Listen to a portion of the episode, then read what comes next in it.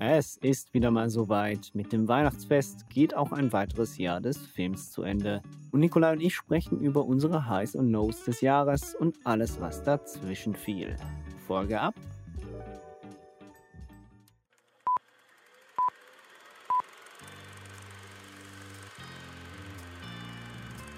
What you just said is one of the most insanely idiotic things I have ever heard. Everyone in this room is now dumber for having listened to it. Now, if any of you sons of bitches got anything else to say, now's the f***ing time! Who the fuck do you think you're talking to? Oh yeah? Are you not entertained? Aus der Sofaritze. Das ist echt befremdlich, jetzt aus der Freite mal um uns so gegenseitig zu sehen. Aber ich muss sagen, auch erfrischend. Ähm, ich würde sagen, genau, bitte. So, ja. einmal das Kissen, einmal das Kissen davor sehen. Ja, in, äh, in, in frischer Runde und äh, nicht mit dem zweiten Teil des Fincher-Casts, ähm, dafür mit einem anderen Thema und in einer frischen Umgebung. Ich sehe Nikolai das erste Mal seit, glaube ich, der allerersten Episode, die wir aufgenommen haben, tatsächlich äh, in Persona, diesmal sogar in echt physisch vor mir sitzen. Ja. Wie geht's, Nikolai? Ja, ich habe, das muss ich sagen, ich, ich habe das Vergnügen noch nicht. Ich sehe mich immer noch nicht selbst, aber dich dafür. Und so genau, ja, das Thema, ob das jetzt so ein frisches Thema ist. Eigentlich ist das ein altes Thema, was wir jetzt ausgraben. Wir reden nämlich über das vergangene Jahr. Ja, Da haben wir ja schon alle drüber. Jahre wieder. Genau, jedes Jahr reden wir über das vergangene Jahr. Dieses Jahr ist 2023 und ich muss zu meiner Schande gestehen, dass ich gar nicht so viel gesehen hatte, wie ich gedacht habe, dass ich gesehen habe. Ich habe viel gesehen dieses Jahr, aber halt wie immer viel nachgeholt, Mhm. auch viel Nischensachen, man ich sage nur Godzilla, ähm, angeguckt, aufgeholt. Aber 23, es sieht bei mir nach Blockbuster-Kino aus. Ich bin nur ins Kino, wenn es gelohnt hat, quasi. Also gelohnt im Sinne von, wenn ich, wenn es ein hochbudgetierter Film war. Ja, aber ich glaube, da, da reißt du schon eine, eine Sache an, da machst du schon das Fass auf, was ich, was mir auffällt, und zwar 2023 war kein gutes Filmjahr. Also wir haben das, glaube ich, schon gehabt bei der Podcast-Folge zu Barbenheimer. Haben wir das schon besprochen. Und es hat sich halt für mich bestätigt. Ja, es gab jetzt vor allem gegen Ende des Jahres noch mal ein paar gute Filme. Und es kommen auch noch mal gute Filme raus. Ähm, auch Ende Dezember und Anfang Januar, wenn wir halt mal in, in Oscar-Termen eines Filmjahres reden und nicht äh, in, im richtigen 2023. Aber es ist schon so, dass im Nach vor Barbenheimer und auch nach Barbenheimer ganz, ganz, ganz viel mittelmäßiges Franchise-Zeug rauskam. Ja. Und es war ja auch extrem mau an der Kinokasse, wenn man sich das mal anschaut. Also gerade die ganz großen Filme, die hochbudgetiert waren. Also dieses Jahr sind ja einige 250, 300 Millionen Filme rausgekommen, die natürlich immer noch durch die Pandemie bedingt ähm, ja auch verschoben worden sind und die, dessen, dessen Budget sich ja aufgeblasen hat durch all das Zeug, durch die Verschiebungen, durch Nachbearbeitung, durch Post, durch Reshoots und was weiß ich nicht alles. Ähm, und die sind halt derbe gefloppt. Also The Flash, Quantumania, jetzt zuletzt The Marvels. Ähm, auch ein Indiana Jones ist extrem gefloppt für das, was er gekostet hat. Und da ist natürlich die Frage, woher kommt es? Ist das Franchise-Müdigkeit? Ist das Superhelden-Genre am Ende? Ähm, oder sind die Filme einfach schlechter geworden? Deswegen gehen die Leute nicht rein. Oder, oh, jetzt kommt die Krux, was auch viele Leute sagen, haben sich die Film, die Filmemacher oder die Filmstudios durch ihre eigenen Streaming-Services sich so selbst ins Knie geschossen, dass die Leute sagen, oh, für Quantumania warte ich noch einen Monat, danach auf Disney Plus, dann muss ich nicht ins Kino, weil ich habe drei Kinder und das ist halt günstiger und das gucke ich mir dann zu Hause an. Und deswegen bleiben die Leute aus. Und das ist ja mit vielen Sachen so. Indiana Jones dasselbe. Ich habe ihn nicht im Kino gesehen, ich habe ihn Montag geguckt. Am Montag oder am Sonntag, ich weiß es gar nicht mehr wirklich. Vor drei Tagen habe ich ihn gesehen. Und ich wäre auch sauer gewesen, bin ich ehrlich, wenn ich den im Kino geguckt hätte, weil das so geil war der nicht. Ja, gut. So, weißt du, was ich meine? Und das ist das, was ich denke, dass das vielleicht auch ein Grund ist, warum momentan an den Kinokassen, was Blockbuster angeht, halt kein Break-Even erschaffen wird, sondern es ein reines, ja, eine, eine, halt ein Flop ist. Es gehen nur noch die Hardcore, also Leute wie ich gehen rein. Könnte Mania hätte ich nicht sehen müssen. Bei Marvels bin ich in eine 16.30 Uhr Vorstellung gegangen. Ähm, ja, aber ich, ja, ich verstehe, was du meinst und ich, das hat sich, ich, ich glaube, das hat sicher seine Richtigkeit. In dem Sinne, ich finde es halt einfach ein bisschen enttäuschend, weil es ist auch so ein bisschen ein, also ich habe das Gefühl, so, es ist, es herrscht auch eine gewisse Stagnation bei allen großen Filmstudios. Also das heißt, man ist auch nicht gewillt, ähm, neue Risiken einzugehen, weil der Kinomarkt halt ein sehr risikobehafteter Markt ist, erst recht jetzt mit den Streaming-Diensten. Und du hast absolut recht, es gibt ganz, ganz viele Hollywood-Blockbuster, wo man sich mittlerweile die Frage stellen muss, muss ich den jetzt im Kino gucken? Aber auch nur, weil es halt mittelmäßige Filme sind. Wenn ich hören würde, ach, das sind mega, mega geile Filme und du kriegst dieses Feeling von, eigentlich musst du das jetzt gucken und es ist nicht, und es ist egal, und nicht egal, dass du es erst in einem Monat oder zwei Monaten gucken kannst. Ich glaube, dann wäre es was anderes. Und ich meine, das, es ist blauäugig zu glauben, dass das Kino jemals wieder so groß wird, wie es mal war. Das glaube ich weniger. Aber trotzdem ist es halt so, ähm, es sind ja trotzdem sehr viele gute Filme rausgekommen, aber auch da zeigt sich halt der Trend ab. Independent-Kino wird wichtiger. Ähm, groß, ähm, große, große Namen können sich nur noch schwer behaupten, haben es sehr schwierig an der, an der Kinokasse ähm, was halt einfach dazu führt, dass wir nur noch die ganz großen Namen haben, die überhaupt was reißen können. Und selbst die können das nicht mehr. Das Spannende ist aber, wo du gerade sagst, das wird nie wieder so groß wie vorher. Im Durchschnitt, ich habe mir das äh, vor einem Monat, also die Daten sind jetzt einen Monat alt, die ich gerade im Kopf habe, aber es gab eine Diskussion, die ich geführt habe und deswegen habe ich recherchiert. Äh, das Kinojahr 2023 hat im Durchschnitt Hollywood, nur Hollywood, also alles, was im westlichen Markt rausgekommen ist, hat im Durchschnitt mehr Kohle abgeworfen pro Film. Also die Filme waren eigentlich erfolgreicher im Schnitt und wir hatten 520 Filme dieses Jahr. Vor der Pandemie hatten wir 900. Und der Durchschnitt, was das eingespielt hat, war dieses Jahr höher mhm. als noch 2011 oder 2010. Wenn ich mich, also seit 20 Jahren das beste Ergebnis pro Film, aber natürlich im, im Schnitt. Das heißt, die Großen haben verloren, die Kleinen sind, sind natürlich äh, gut gegangen budgetmäßig, oder? Immer anhand vom Budget gerechnet. Und von daher ist das, der, der Kinomarkt scheint sich jetzt im dritten Jahr nach der Pandemie, wenn man so möchte, oder Anno AC, äh, dann, äh, der scheint sich erholt zu haben, generell. Aber halt eben, wenn du halt ein Budget von 300 Millionen hast, ja, und man rechnet mit einem Faktor von anderthalb bis zweieinhalb, die man machen sollte, damit man Break-Even ist, weil die Kinos in den USA bekommen zum Beispiel 50 Prozent von den Ticketerlösen. Das heißt, du musst das eigentlich auch noch wieder rausholen, äh, plus dann Marketing.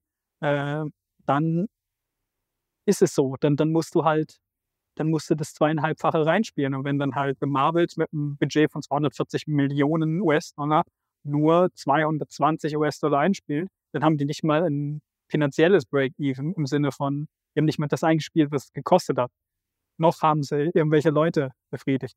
DC, Warner Brothers ist ja noch perverser mit dem neuen Chef, den sie haben. Da haben sie ja komplett viele Sachen eingestampft.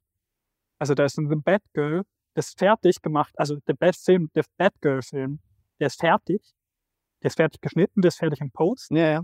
Den haben sie geschäft. Der kommt nicht mehr raus. Der wird nie erscheinen, weil sie das als Tax-Write-Offs genommen haben. Und das haben sie mit ganz vielen Serien und Produktionen gemacht. Also das, was früher HBO dann zu HBO Max wurde, wie jetzt nur noch Max ist, da wurde extrem viel rausgenommen, einfach um Steuern zu sparen, weil alle anderen Sachen so scheiße liefen, dass man sich darüber den Gewinn holt. Das muss man überlegen, da haben Leute dran gearbeitet. Und scheinbar, ne, das sind jetzt Urban Legends im Internet, wäre das wahrscheinlich der beste DC-Film gewesen, der Batgirl-Film dieses Jahr. Stattdessen haben wir The Flash bekommen. Ja, gut, aber der wurde ja auch oberhalb. Also ja, ja, aber, aber der wurde von den eigenen Machern overhyped, aber? Aber da sind wir schon bei meinem, also bei meiner Enttäuschung ähm, Nummer eins eigentlich des Jahres. Und zwar, dass ähm, ich, nachdem ja doch auch die Entscheidung kam von, von äh, Disney und die Entscheidung allgemein war, da war, dass man ein bisschen auf die Bremse drückt, was, was Superheldenfilme und Serien angeht, dass halt einfach ähm, das aber nicht dazu geführt hat, dass man sich mehr Zeit genommen hat, das, da vielleicht was Anständiges zu produzieren, sondern es eigentlich mehr, glaube ich, eine Vorahnung der, Pro äh, der, der Produktionsstudios war, dass insbesondere natürlich Disney, ähm, dass das nicht mehr den Qualitätsansprüchen entspricht, die sie vielleicht früher mal hatten und halt auch vor allem absolut nicht mehr diese Unterhaltung bietet, wie es halt war, weil es ist nichts anderes als immer das gleiche verwurstet und dazu auch noch unfassbar ähm, schlecht animiert, ähm, innovationslos. Es ist, wir haben ja nichts mehr. Es ist einfach, es ist weder, weder bringt es ja die, bringt bestimmte Charaktere, die einem nahe getreten sind in den letzten Jahren über, also allem voran natürlich auch das MCU, ähm, weiter noch haben wir irgendwo ähm, einen, einen Superhelden, auf den man sich freut in nächster Zeit. Überhaupt nicht, sondern ich denke, ich frage mich nur so in dem Sinne, wo soll das jetzt hin? Klar, jetzt haben wir noch die ganze Sache mit Jonathan Myers. Ähm, Majors. Myers? Major. Major. Jonathan Myers ist jemand anderes. Jonathan Major. das, ähm, der, der, jetzt ist klar, oder? Jetzt muss irgendwas passieren und ich hoffe, ich hoffe, hoffe, hoffe, sie entscheiden sich richtig und sagen, wir lassen Kang sterben. Nee, das, das will ich nicht. Doch, wir sollen es recasten. Nein, es gibt doch, es gibt doch nichts Einfaches. Das wird doch ganz restlich. Das, das wird doch nicht, nein, null. Sie hätten mit dem Ende null. von Loki, hätten sie, mit dem Ende von Loki hätten sie jetzt den perfekten Grund, warum Kang gar nicht mehr existiert. Nee, guck, es gibt ja das, im Gegenteil. Loki hat ja das Multiversum jetzt erschaffen, Spoiler für die Serie. Loki hat das Multiversum ja wieder aufgemacht breit gefächert in seinem großen äh, nordmythologischen Baum. Kontrolliert es ja. ja. Hm. Die Frage ist, kontrolliert er es oder hält es nur am Leben? Oder? Und macht nicht den Reset. So, das wissen wir ja gar nicht, inwiefern seine Kräfte sind. Das kann sich ja jetzt Disney aus dem Arsch ziehen, wie sie wollen. Was aber kein Charakter ist doch am besten dafür geeignet, gerecastet zu werden, wie Kang the Conqueror. Weil wenn es einen Loki gibt, der als Frau, als Krokodil, als Kind, als alter Mann, als Barbar und als sonst wer rumlaufen kann, warum sollte dann Kang the Conqueror nicht als tausend verschiedene Versionen existieren? Also es wäre doch am einfachsten, diesen Charakter jetzt zu nehmen und zu sagen, gut, das waren zwei Iterationen davon, jetzt sind wir doch 12.000 andere. Warum muss es immer derselbe Schauspieler sein? Macht doch gar keinen Sinn. Wir haben ja in der Loki-Serie selbst mehr als einen Loki gehabt der unterschiedlicher gar nicht sein können. Von daher Kang weiter behalten, weil Kang eine coole Figur ist, das Ganze wegnehmen. Ich meine, äh, Don Cheadle haben wir auch gekriegt nach dem ersten Iron Man, oder? Der wird auch einfach umgecastet und Thanos war vorher auch drei andere Leute, ähm, bevor es Jonathan, nee, wie heißt der, Broden? Josh Brolin? Josh Broden. Brolin. Brolin? Ihr wisst, wie ich meine, Thanos. äh, bevor es er wurde. Also von daher, kann man das easy peasy und kein Witz interessieren, wirklich nicht. Und dann für mich das Einfachste. Und nachher kann man dann irgendwas anderes machen. Es wird nicht die beste Saga aller Zeiten werden. Es ist auch schwierig nach so einem Brett wie die Kiste, die ich da vorne stehen habe, die ihr nicht seht, ja. nach der Infinity-Saga das zu machen. Aber von daher nicht sterben lassen, weil ich glaube, das Multiversumsgedöns hat Potenzial. Ich freue mich auf den Avengers, Jonathan Hickman, äh, Umschwung, den sie dann verfilmen werden. Also ich denke, dass das gut wird. So, soviel zum Thema MCU. Ja, gut, also nein, ganz, ganz von dem Thema will ich jetzt gar nicht wegkommen, weil wir, wir haben ja ähm, nur ganz kurz, weil auch wenn ich, auch wenn das gesamte MCU dieses Jahr eine sehr große Enttäuschung war, insgesamt, muss ich persönlich sagen, habe ich eigentlich mit der mit Loki Staffel 2 ein gutes Ende für mein, für mein MCU ähm, Jahr gehabt, so in dem Sinne ein sehr versöhnliches, weil eine meiner Lieblingsfiguren doch auch äh, ein relativ anständiges äh, Ende gekriegt hat. I've been pulled through time between the past and the present. Hello? If what I saw is true, there's nothing to stand between this world and utter destruction. Only one way to find out. Little good old-fashioned legwork. Listen, we have different styles. You're a man of action, which is fine. I take a more slow, deliberate, cerebral approach. It's really goodbye. Das beste Ende. Das beste Ende eigentlich, also das, obwohl sie stellenweise die Staffel wirklich ihre Längen hatte und wirklich man sich auch fragte, wo soll, was willst du mir erzählen, wo soll das überhaupt hingehen? Wenn man es ganz genau nimmt, eigentlich in der, in der letzten Folge ganz viel absolut hinfällig wird, was, was vorher erzählt wurde. Willkommen in der Zeitreisegeschichte. Genau, richtig. Also typisch Zeitreise halt. Ähm, ist es trotzdem ja, waren die letzten zwei Folgen richtig, richtig, richtig gut und ähm, haben auch richtig Spaß gemacht und haben natürlich auch tatsächlich das erste Mal bei mir dazu geführt, dass ich ähm, wirklich richtig traurig war, ähm, wie das Ende einer Figur aus dem MCU halt äh, aussah. Das war weder bei Iron Man der Fall noch bei äh, Captain America der Fall, aber hier bei Loki war das so. Und ähm, da muss ich tatsächlich sagen, das ist das, was ich vermisse, dass es halt doch noch auch anständiges Screenwriting gibt in dem Bereich. Das war jetzt bei Loki tatsächlich der Fall, wenn man nach den Autoren äh, der Sendung äh, glauben möchte, tatsächlich von Anfang an so geplant. Gut, kann ja sein. Ähm, nichtsdestotrotz ist es so oder so eine ziemlich gute Serie und ich bin ganz froh, habe ich sie geguckt und äh, ja, äh, ich bin froh, dass ich auch äh, immer Loki-Fan war und äh, frage mich jetzt umso mehr, was ich eigentlich mit diesem Universum jetzt noch anfange. Ja, ich lasse mich überraschen. Der nächste Film, der kommt, ist Deadpool 3 nächstes Jahr. Als einziger? Genau, also jetzt kommt der Ben Hammer eben, du hast vorhin gesagt, so haben sie es gewusst oder nicht. Also sie haben ja jetzt mit Bob Iger wieder den alten neuen CEO oder den neuen alten, so müsste ich sagen, oder? Äh, CEO, der jetzt halt gesagt hat, hey, mal langsam hier, nicht mehr allzu viel rausballern die ganze Zeit. Also nächstes Jahr kommt einfach nur, äh, kommt nur der Deadpool-Film. Um, ähm, genau, wie auch immer der getroffen worden ist von den Writer Strikes und den Actor Strikes. Also das ist ja das nächste, was wir dann haben. Wir haben jetzt ein sehr, sehr, ich sage, nächstes Jahr wird sowieso schon weniger kommen oder danach das Jahr dann. Das ist ja auch die Auswirkung, die wir jetzt noch haben in der Pandemie. Oder es kommen jetzt noch Filme raus, eben, die in der Pandemie gedreht worden sind oder jetzt in der Post zu Ende geworden oder halt eben einfach verzögert worden, damit man nicht alles auf einmal rausbringt, damit die Leute auch mehr ins Kino gehen. Wenn du jetzt zwölf geile Filme im Kino hast, wirst du nicht zwölfmal in derselben Woche ins Kino gehen oder im selben Monat. Und dann weißt du, wie das bei uns ist. Wenn der Film nicht gut läuft, nach zwei Wochen ist er weg. Ja. So. Und dann kommt dann noch der Rotz Paw Patrol. Nach 15 Wochen, ja, immer noch. Immer noch im Saal 1. Nein, ist nicht im Saal 1, aber so. Ähm, ich habe ihn nur dreimal gesehen. Ich weiß nicht. ähm, genau. Und apropos, was wir gesehen haben, vielleicht sollten wir dann auch noch, bevor wir diesen Umschlenker gemacht haben ins MCU, was natürlich auch äh, äh, Rückschau ist, ähm, mal anfangen mit unserer Rückschau. Ich weiß gar nicht, wir haben, glaube ich, nicht wirklich strukturiert irgendwie. Nee, es war eigentlich, also in dem Sinne, meine größte Frage ist eigentlich, gibt es irgendein Highlight dieses Jahr, was, was dir geblieben ist, was wirklich, weil das ist das, was ich mich gefragt habe, bevor wir jetzt in diese Folge angefangen haben. Was hat mich dieses Jahr wirklich nachträglich noch beeindruckt? Was ist mir geblieben aus diesem Kinojahr? Also geblieben ist, geblieben, weiß ich nicht. Ja, eben.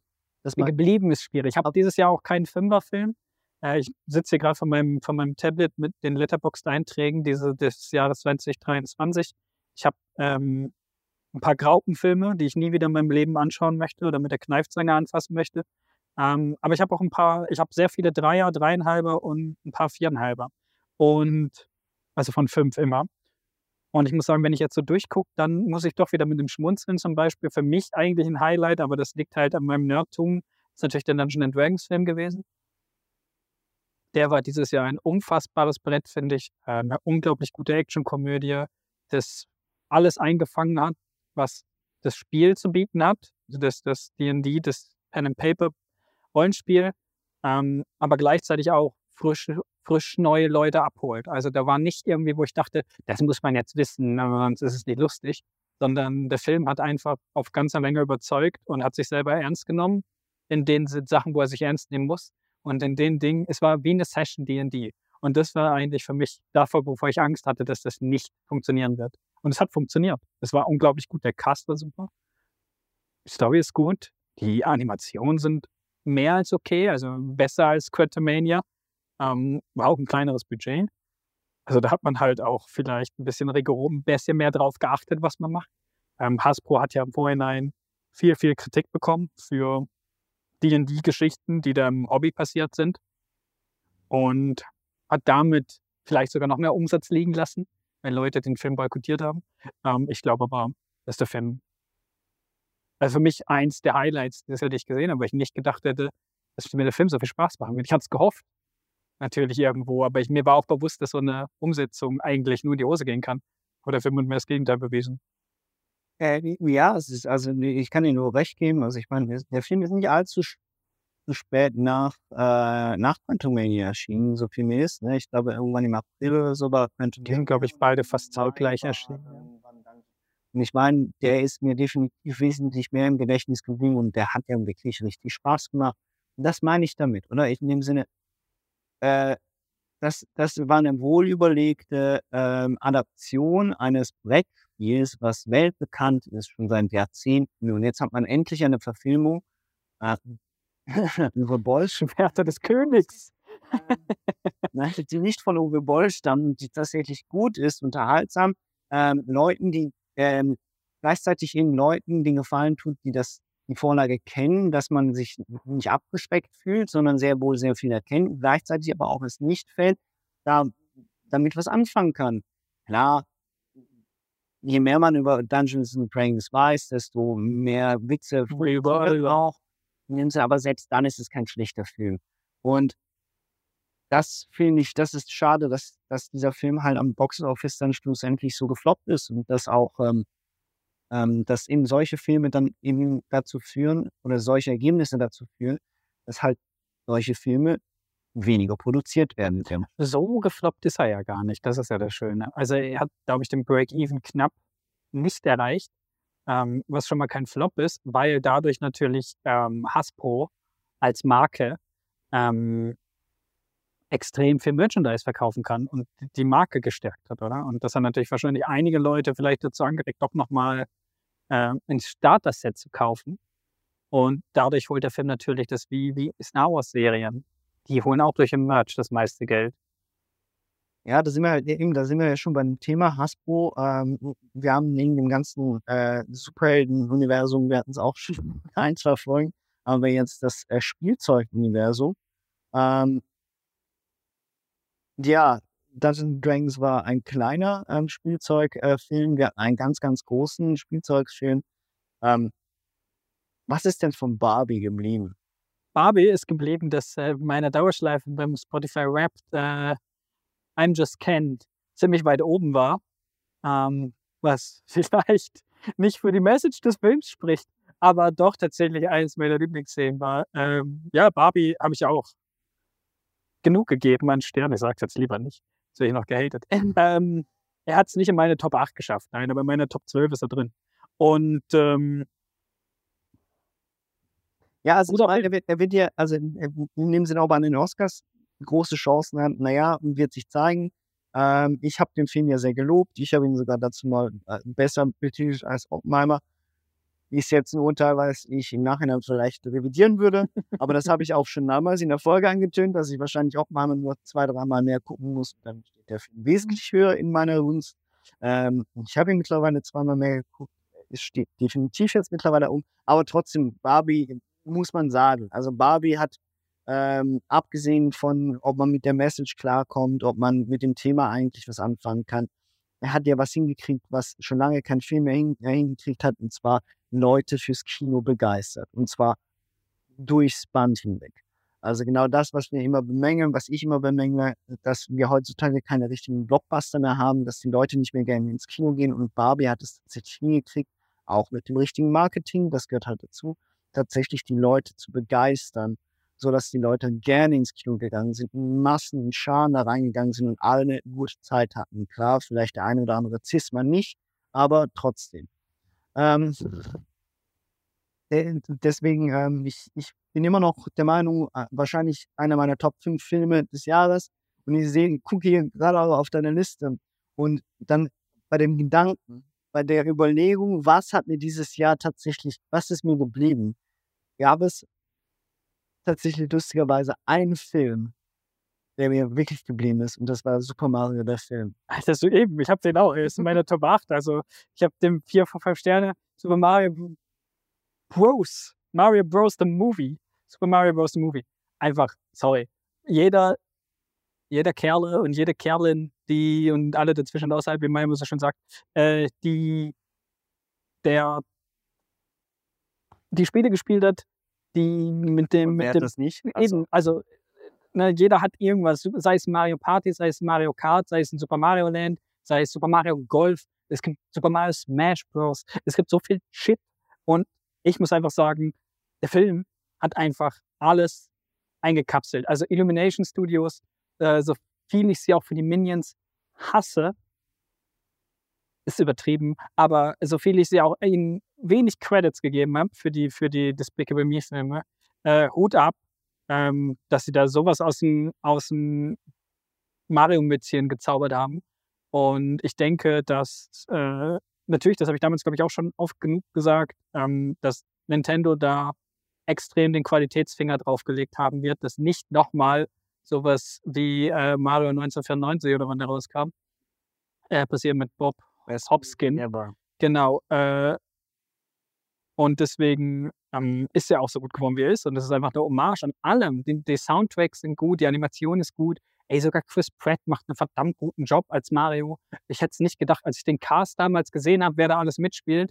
Seth Rogen und Anya Taylor-Joy. Da habe ich gedacht, was ist das für das wird ein riesen Reinfall. Und auch der Film hat mich mehr als begeistert. Mehr haben mir das Lachen nicht aus dem Gesicht schlagen können. Bis heute nicht, wenn ich daran denke. Ich habe ihn nur einmal gesehen, leider. Ich werde ihn auf jeden Fall noch mal ein zweites Mal gucken.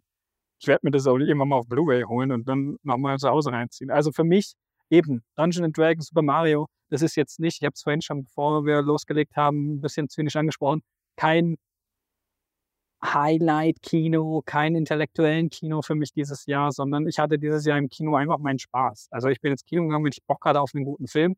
Es gibt wenig Filme dieses Jahr, die mich ein bisschen runtergezogen haben. Eine davon ist drauf. Ähm, auf meine Top 8, die ich da habe. Darüber können wir gleich später nochmal reden. Ähm, aber ansonsten sind das alles durch die Bank weg. Eben vor allen Dingen Super Mario-Film. Der ist einfach so genial. Ja. Der macht alles richtig. Äh, äh, Also wirklich, es ist, du gehst da rein, du hast wirklich diese knapp ein bisschen mehr als eineinhalb Stunden. Das ist auch ein gro- großer Vorteil des Films. Er geht nicht allzu lang, aber du hast wirklich eine richtig, richtig gute Zeit. Es macht einfach nur Spaß. Und dafür ist es, da ist es egal, ob du sechs Jahre alt bist oder ob du 50 bist. Ich glaube, jeder, der nur kleine Berührungspunkte mit Super Mario hat, der hat seinen Spaß mit diesem Film. Klar, auch da, wie bei Dungeons and Dragons, je mehr Ahnung man von der eigentlichen Vorlage hat, desto mehr Insider-Gags sieht man natürlich auch.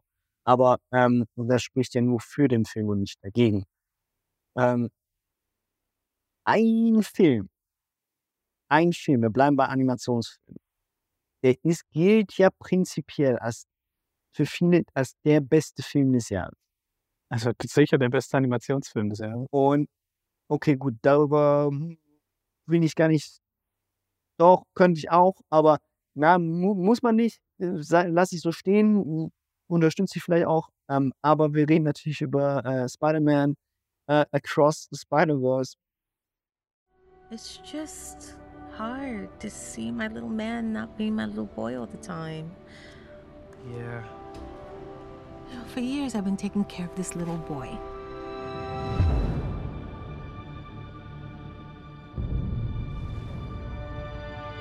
Making sure he is loved,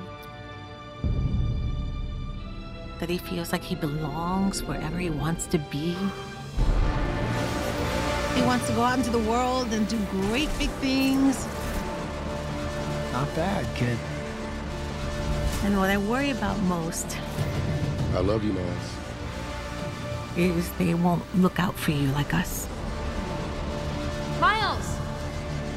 Want to get out of here? Wherever you go from here, you have to promise to take care of that little boy for me. Make sure he never forgets where he came from. And he never doubts that he is loved.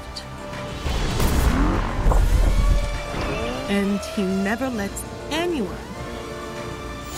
tell him that he doesn't belong there. Ich habe ihn noch kein zweites Mal gesehen, deswegen möchte ich mich nicht zu weit aus dem Fenster lehnen mit meiner, mit meiner, mit meiner Meinung am Schluss des Jahres zu diesem Film. Das kann ich schnell auf Netflix gucken. Ja. Ich weiß, ich habe es gesehen. Äh, ich wollte ihn eigentlich auch noch gucken. Aber ich muss, ich war ja ziemlich überfordert. Muss ich Bist du alt? ja, ich, ich werde auch alt, aber ich tatsächlich, ich war ja die erste halbe Stunde von dem Film sehr überfordert. Natürlich auch heftig. Mit, mit dem Tempo, mit der Animation.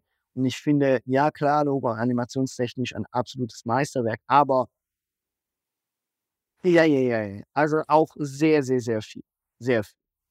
Trotzdem, ich will jetzt nicht, ähm, will, will den Film nicht irgendwie kritisieren dafür. Er erzählt eine entsprechend gute Story für einen Superheldenfilm. Er macht das Ganze gut animiert, aber Der typische zweite Teil, oder? Sag es. Der Der typische zweite Teil eines mir hat der erste Teil besser gefallen. Der erste ähm, verstehe ich. Ich verstehe, also aus dem Grunde, dass der erste sicher, ähm, wie soll ich sagen, der erste ist sicher runder und abgeschlossener. Das ist ein Gesamtpaket. Wenn du den ersten guckst, den kannst gucken und dann kannst aufhören. Du musst den zweiten gar nicht gucken. Du brauchst auch den dritten nicht sehen. Wenn du den zweiten schaust, der Herr hat da diesen riesen Cliffhanger am Ende. Äh, Das natürlich sagt, hey, es kommt noch ein dritter, oder? Ähm, und es war ja schon immer als Trilogie geplant, heißt. Ähm, ob das wirklich so war, weiß ich nicht. Äh, schön ist, dass der äh, Plus gemacht hat an den Kinokassen, was der erste halt nicht gemacht hat. Ähm, dafür nachher ähm, Word of Mouth mäßig. Äh, zu Spider-Man weiß ich gar nicht. Haben wir drüber geredet? Ja, wir haben über Spider-Man haben wir geredet. Also, ähm, ja, genau. Ja, okay, dann, also dann wiederhole ich mich wahrscheinlich aber nur nochmal. Ich finde ähm, einfach die beste Collage von Animationstechniken, die es gibt, ähm, ist für mich unglaublich genial animiert. Du hast in jedem Frame Easter Eggs gefühlt, du hast in jedem Frame Liebe zum Detail. Also du kannst immer anhalten, du findest immer irgendwas, was gemacht worden ist, was dir beim ersten Mal gucken. Und da gebe ich dir absolut recht. Also der Film ist ähm, am Anfang gibt es das schöne Bild, wo sie an den Drums ist und mit den Drums einfach trommelt und trommelt und trommelt, bis, sie, bis diese Explosion kommt und sie keinen Bock mehr hat und das ganze Drumset umkickt und weggeht. Und das ist die erste halbe Stunde. Also ich hatte so ein bisschen Whiplash-Endemäßig das Gefühl, wo ich auch extrem überfordert war, wenn, wenn das, das Finale kommt. Oder vielleicht. Ähm, und das ist der Film. Also dumm, ja, den guckt man sich nicht müde an. Oder danach hat man, da hat man auch nicht den Spaß mit. Ich verstehe, dass ab einem gewissen Alter ähm, vielleicht dann auch das schwieriger wird, einfach weil das Gehirn nicht mehr so viel verarbeiten mag. Ähm, ich weiß auch nicht, ob das ein Kinderfilm ist, muss ich auch dazu sagen. Der Film hat extrem nicht, viel ernste Töne. Ja. Also, ähm, ja, ich finde cool, dass Spot endlich ein ernstzunehmender Bösewicht ist in, in, in dem Ganzen, der sonst eigentlich eine Lachnummer ist. Ich bin gespannt, ob demnächst noch irgendwann The Wheel kommt. Das ist ein Typ in einem großen Rad, der einfach nur rumfährt. Also das ist quasi der Bösewicht, den es gibt. Vielleicht können sie den auch noch cool machen. Ich weiß es nicht. Ähm, aber ja, ich habe ihn bei mir auf viereinhalb Sterne. Das ist der einzige Film, der dieses Jahr von mir viereinhalb bekommen hat.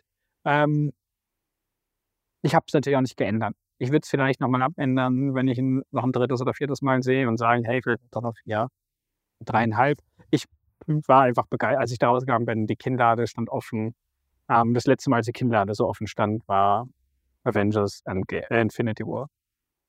Ja, ja, gut, eben. Ich, ich weiß, dass du den, Ich bin den da, so hoch bewertet hast, aber ist natürlich auch ich bin da halt ein bisschen äh, auch biased, muss man sagen. Bin Ja. Fanboy. klar, aber ich meine, es ist, aber dahingehend kann ich dann, also in dem Sinne ein viereinhalb, das ist, ist gerechtfertigt, der Film ist animationstechnisch eine Wucht. Und ähm, ich meine, jetzt beschwert man sich jahrelang darüber, dass äh, Animationsfilme sich wenig trauen. Äh, siehe Disney, auch Wish war ja das beste Beispiel jetzt dafür, dass, ähm, dass das äh, absolute, äh, da, eben, das Disney, Disney hat prinzipiell ein Problem. Punkt wo sie früher mit gutem Screenwriting und mit, mit äh, netten neuen Ideen daherkommen, Sind wir wieder in den 80ern angekommen. treten sie jetzt, ja, treten sie jetzt unfassbar auf der Stelle. Nicht, dass die Filme schlecht sind, aber sie sind halt einfach nur Durchschnittsware. Und das ist Spider-Man äh, Across the Spider-Verse ganz bestimmt nicht. Ähm, und ich bin ich bin heiß auf den dritten. Und ich glaube auch, wie mein Lieblingssatz, ja tatsächlich typisch zweiter Teil. Ich glaube, der dritte Teil wird besser als der zweite Teil. Mal gucken. Hoffe ich aber recht. Ansonsten wird es ein bisschen traurig. Ähm, trotzdem, äh, ja, es ist, äh, äh, gehört sicher zu den besten Filmen des Jahres. Kann man, kann, muss man jetzt auch nicht drüber streiten.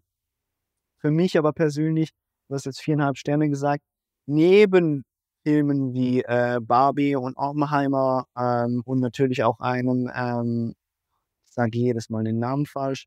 Killers of the Flower Moon. Ich sage immer Moonflower. Killers of the Flower Moon ist korrekt, Moon, ja. genau richtig.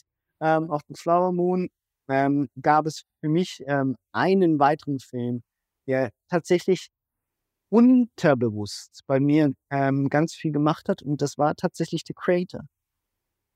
Den haben wir zusammen hier im Kino geguckt. Und ich muss tatsächlich sagen, dieser Film zeigt auf, dass Blockbuster-Kino nicht nur unfassbar modern und gleichzeitig auch ähm, unterhaltsam und doch ernst sein kann und gleichzeitig dann aber auch nicht unfassbar viel kostet. Mhm.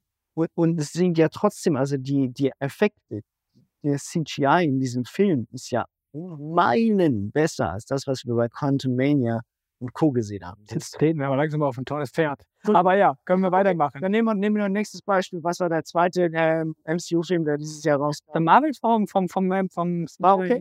Okay, gut. Alles klar. Den habe ich ja noch nicht gesehen. Hm, Ich, mein, da sind wir bei dem Thema. Ich warte, bis er Bis auf Disney. Ich sag's ja. Ich sag's ja. Die. Leute wollen nicht mehr ins Kino. Nicht Ja, mal die, die, mehr dafür. nicht mal die, die dafür bezahlt werden. Mehr dafür. Also, aber aber, aber in dem Sinne, Creator tatsächlich hat mir ähm, unfassbar viel, ähm, viel gegeben und habe mich über diese bisschen mehr als zwei Stunden auch sehr, sehr gut unterhalten. Ähm, auch wenn er von der Story her nichts unfassbar Innovatives macht, aber in dem Sinne, ich, wir haben lange darüber geredet. Ich finde diesen Film wirklich sehr, sehr gut und ich bin ganz froh, dass wir den im Kino geguckt haben.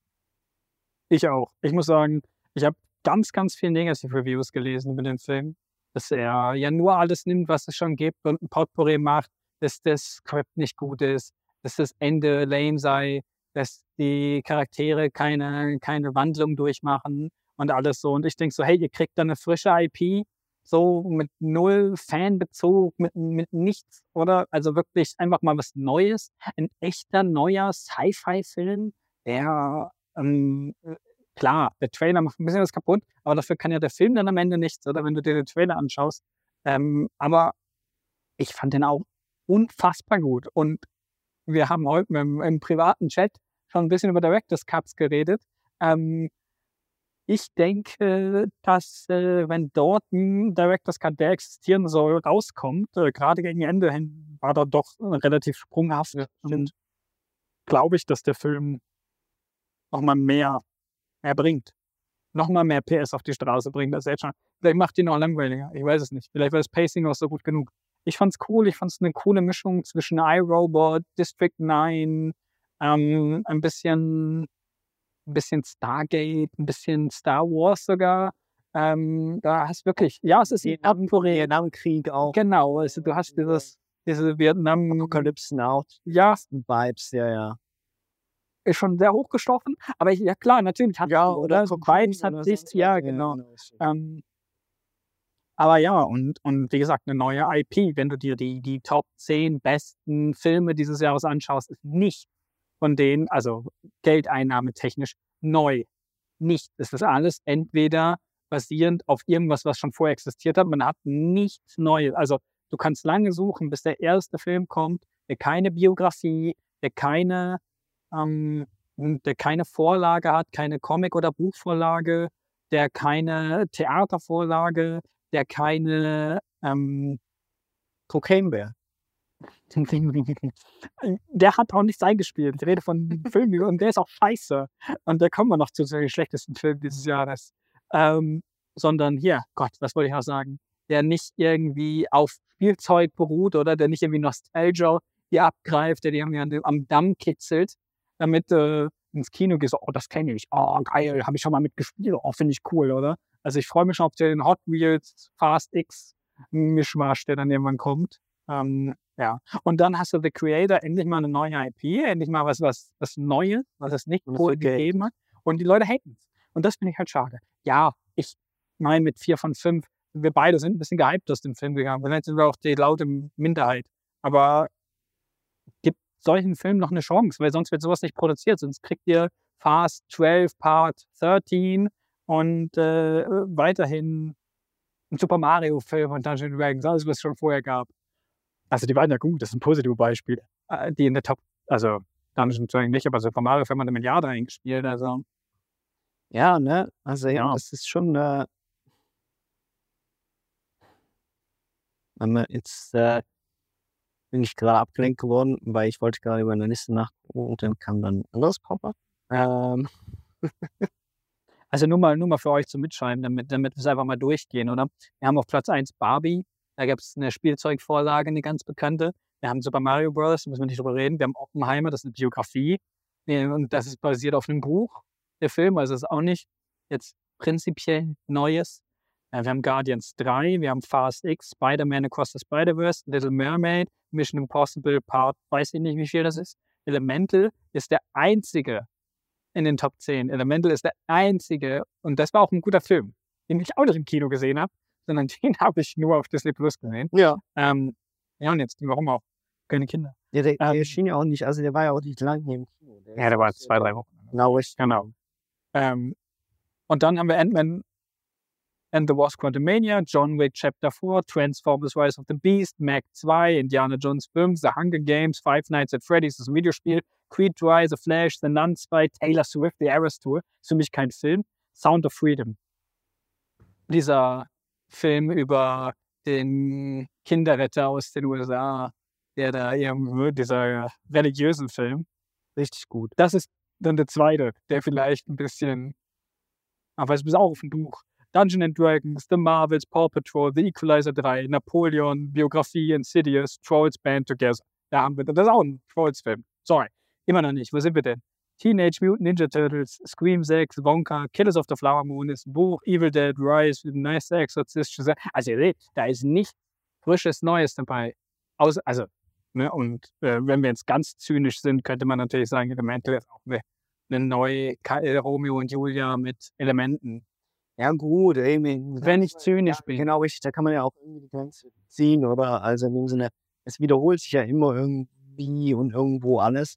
Ähm, ich glaube, äh, das ist auch die größte Gefahr für, äh, oder die größte Gefahr, die von KI ausgeht, vor allem wenn das so weitergeht mit äh, ähm, Innovationslosigkeit in der Filmbranche, müssen sich äh, Screenwriter leider auch nicht wundern, dass sie ersetzt werden. Ähm, das Thema war ja auch ganz groß dieses Jahr. Aber es ist wirklich so. Also ähm, neue IPs, die tatsächlich was bringen, ähm, werden auch nicht richtig geschätzt. Ähm, wir haben wenig Filme. Ein, natürlich, einen Film, den wir natürlich jetzt vergessen haben, den wir auch erst vor kurzem im Kino geguckt haben, war natürlich The Boy and the Heron. Ähm, also der lässt Ja, auch nur ein Buch. genau, der stimmt, ist auch nur eine, aber eine sehr unbekannte Buch. Ja, natürlich, aber es ist auch nicht. Ja, ja. Es ist, ist, eine, ist eine kleine, ist, ist eine, ist eine kleine ähm, japanische Kinder in der Geschichte, in Anführungszeichen. Ich weiß nicht, wie klein den Japan glaube ich. ist? Ja, aber so in dem Sinne, die, da würde ich jetzt eine harte Grenze ziehen. Also Lokalgeschichten, die eigentlich ähm, man nur in einem, in einer Region der Welt kennt und dann wahrscheinlich auch nur noch ein Bruchteil der äh, Bevölkerung vor Ort, dann ist das schon eine neue IP. Ah, okay. Ä- Aber selbst, äh, also trotzdem, in dem Sinne, bei Hayao Miyazaki wird ja trotzdem immer alles über alle Nasen gelobt. Und auch in diesem Falle verstehe ich das. Ähm, haben wir auch zusammen geguckt? Ja, im Kino. Ich gucke mir den gerne irgendwann mal noch ein zweites Mal an. Äh, ich hatte aber wirklich meine Mühe. Das haben wir schon darüber gesprochen. Ich hatte Mhm. meine Mühe. Bin, wir sind beide, glaube ich, zweimal fast weggepennt. Ähm, Nein. Nein. Ich war wach. durchgehen. Ähm, der Film ist sehr langatmig dafür, dass er nur zwei Stunden geht. Ähm, er Das ist extreme Länge, ja. ja, er vor allem braucht er ewig, bis er endlich mal. Es ist eigentlich eine wunderschöne Welt, in die er eintritt und sehr vielfältig und wieder sehr bunt und ganz viele verschiedene Charaktere. Und das möchte ich eigentlich sehen. Ähm, und das sehen wir halt erst nach einer knappen Stunde. Vorher haben wir nur diesen creepy Heron. Also, Den fand ich eigentlich relativ cool, muss ich sagen. ist auch cool, Ich mochte auch die japanische Synchronstimme. Also, richtig wir haben ihn, dann müssen wir ja auch sagen, wir haben ihn auf Japanisch gesehen, obwohl der amerikanische Cast ja eigentlich stacked ist. Also, den werde ich mir auf jeden Fall mal im Englischen und im Englisch anschauen, weil da sind ja unglaublich, äh, warte mal, hier auf Letterboxd sehe ich es doch bestimmt gerade. Da haben wir, oh, jetzt sind da natürlich erstmal, natürlich, wir haben Soma Santoki, Masaka Suda, Koshi Bagaski. Okay, kennt sie nicht, oder? Ähm, sind denn die Brite, sind die Englischen nicht drauf? Nö, sehen wir jetzt nicht. Dann guckt euch selber an. ich weiß es gerade nicht. Ähm, Ja. Aber der stackt scheinbar. Ja, sind einige, also so aber so oder so in dem Sinne, ist, also man macht eh nichts falsch. Das, das ist, ich meine, das ist wie, wenn man sagt, ey, ich gehe einen Scorsese-Film gucken. Oder ich gehe einen Christopher Nolan-Film gucken. Es ist kein, es ist, es gibt keine schlechten Filme von ihm. Es gibt Filme, die gefallen einem mehr, es gibt Filme, die gefallen einem weniger. Ja, ist genau das gleiche bei Hayao, Hayao Miyazaki. Das sind keine schlechten Filme. Punkt. So oder so. Es gibt auch, auch eben, auch The Boy and the Heron. Er ist wunderschön gezeichnet. Er erzählt eigentlich eine ganz süße Geschichte. Er ist nur ein bisschen langatmig, teilweise ein bisschen verwirrend, selbst für, äh, selbst für Miyazaki-Verhältnisse. Ja. Und ähm, muss, dafür, muss leider sagen, dafür, dass er so ewig braucht, bis wir in diese neue Welt reinkommen, wird dann alles relativ schnell abgehandelt in der letzten Chapter. Also ich weiß nicht warum. Äh, Vielleicht hat er auch, er hat ja, glaube ich, am Anfang wirklich, gab ja lange Gerüchte, dass dieses Projekt überhaupt existiert. Dann hat es geheißen, ja, aber er bräuchte ewig dafür. Ja. Und genau, und hat er auch ewig gebraucht dafür, aber ich habe das Gefühl, so irgendwie am Schluss hat er selbst gemerkt, ich glaube, ihm läuft vielleicht die Zeit weg, weil er ist ja jetzt auch schon über 80, er will diesen Film zu Ende kriegen, bevor er stirbt. So wirkt es ein bisschen. Sehr zynisch, makaber, aber ja, ich, die einzige Szene, also die einzige, stimmt nicht, aber die Szene, die mir geblieben ist, ist im Film, wo am Ende der Junge befreit wird und dieser Typ kommt und einfach die beiden Dinger umklatscht, die beiden Wachen von hinten. Ah, herrlich. Ähm, auch da, guter Film. Ähm, was wir noch gekriegt haben dieses Jahr sind vier Kurzfilme und ein Langfilm von äh, einem unserer Lieblingsregisseure. Ja, doch, doch, wir haben ihn schon sehr gelobt. Ja. Auch, da, auch da wären wir beim Thema, es gibt keine schlechten Filme von ihm. Genau, aber wobei von ihm, also bei ihm ist es so, lieb ihn oder hasst ihn. So, entweder du hast alle Filme oder du findest alle Filme okay. Aber es gibt keine gut. schlechten Filme. Mhm. äh, genau, fangen wir doch mal mit Asteroid City an.